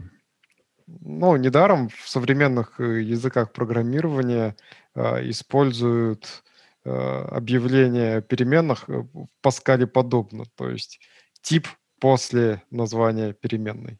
Там типа a двоеточие int, а не int пробел a.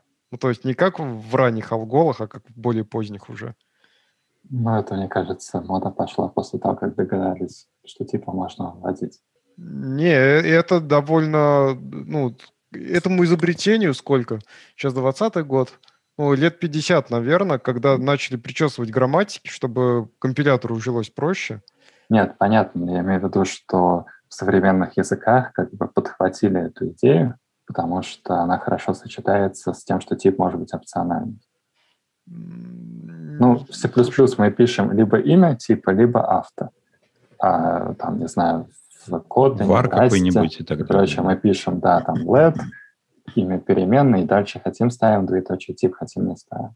Ну, может быть, но мне кажется, что просто, ну, почему, например, в Java как в C++?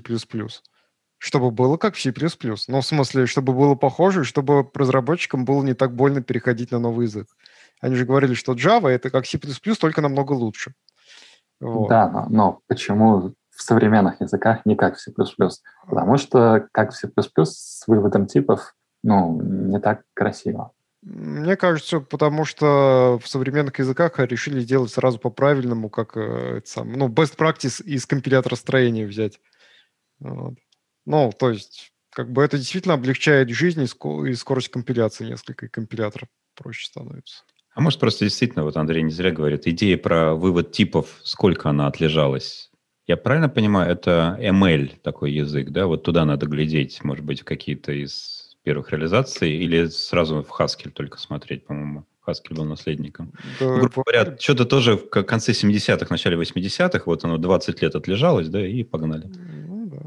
Ну. Дошло в виде ауто. А, кстати, у меня такое ощущение, что авто имело когда-то раньше другую семантику. Так это значит, что на стеке. На стеке, автоматическая переменная, да? А у нас еще до сих пор есть э, ключевое слово э, register, register да. Нет, C++ 17 его что с ним сделано? Но затеприкейтили точно, по-моему, удалили. Но, ну, наверное, я же говорю, когда-нибудь их хэшики удалят. А, а значит ли это, что скоро у нас это ключевое слово появится в качестве чего-то нового? Да-да, уже можно придумывать, для чего бы его переиспользовать. Это, это как, как называют? Киберсквотинг, да, такой? Да, захват. Ждут, пока освободят ключевое слово и быстренько выпускают кучу пропозалов, которые его захватывают. Да? Мне кажется, у Microsoft уже есть какие-нибудь идеи на тему Register. Ну, чтобы... там ребята с богатой фантазией. Да, например, чтобы вот как вот в гошный Embed, где можно э, заимбедить целую э, папку, Здесь то же самое, только целую ветку реестра майкрософтовского.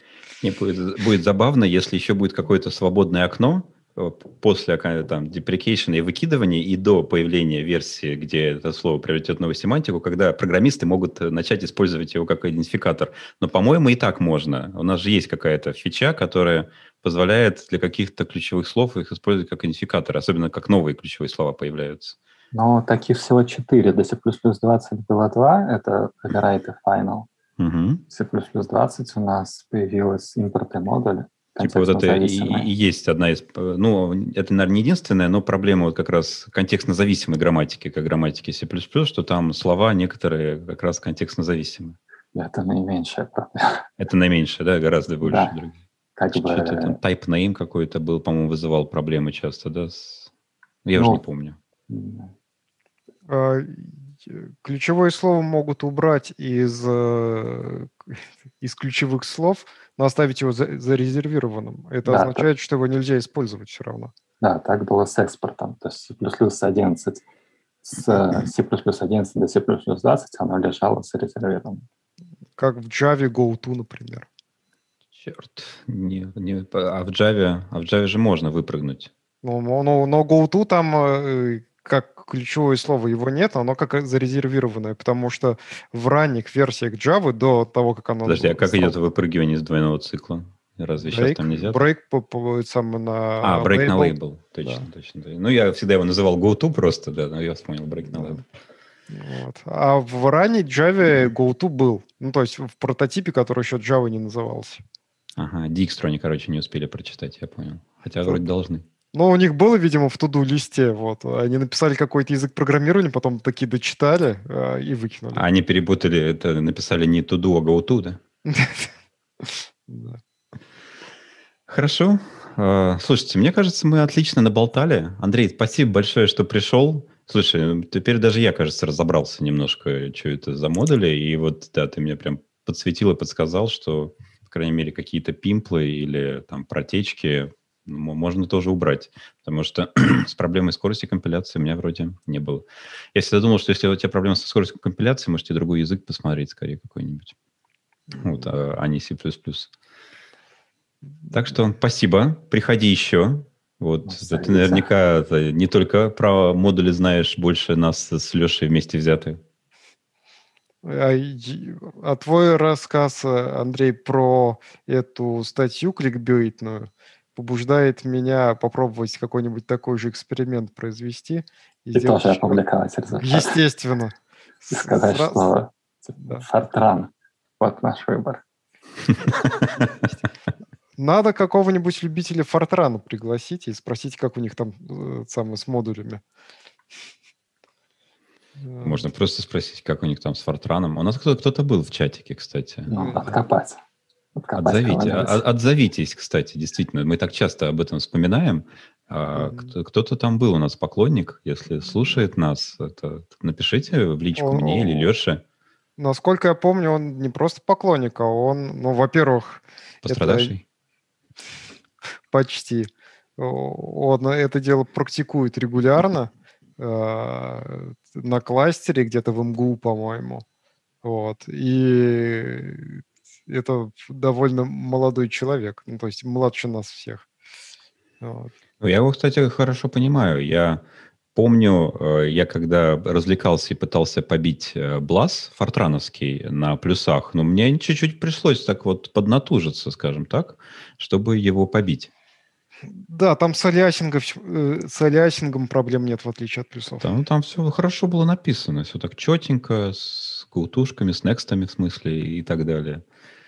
Там ООП есть. Так что современный Фортран, он современный. Полностью современный.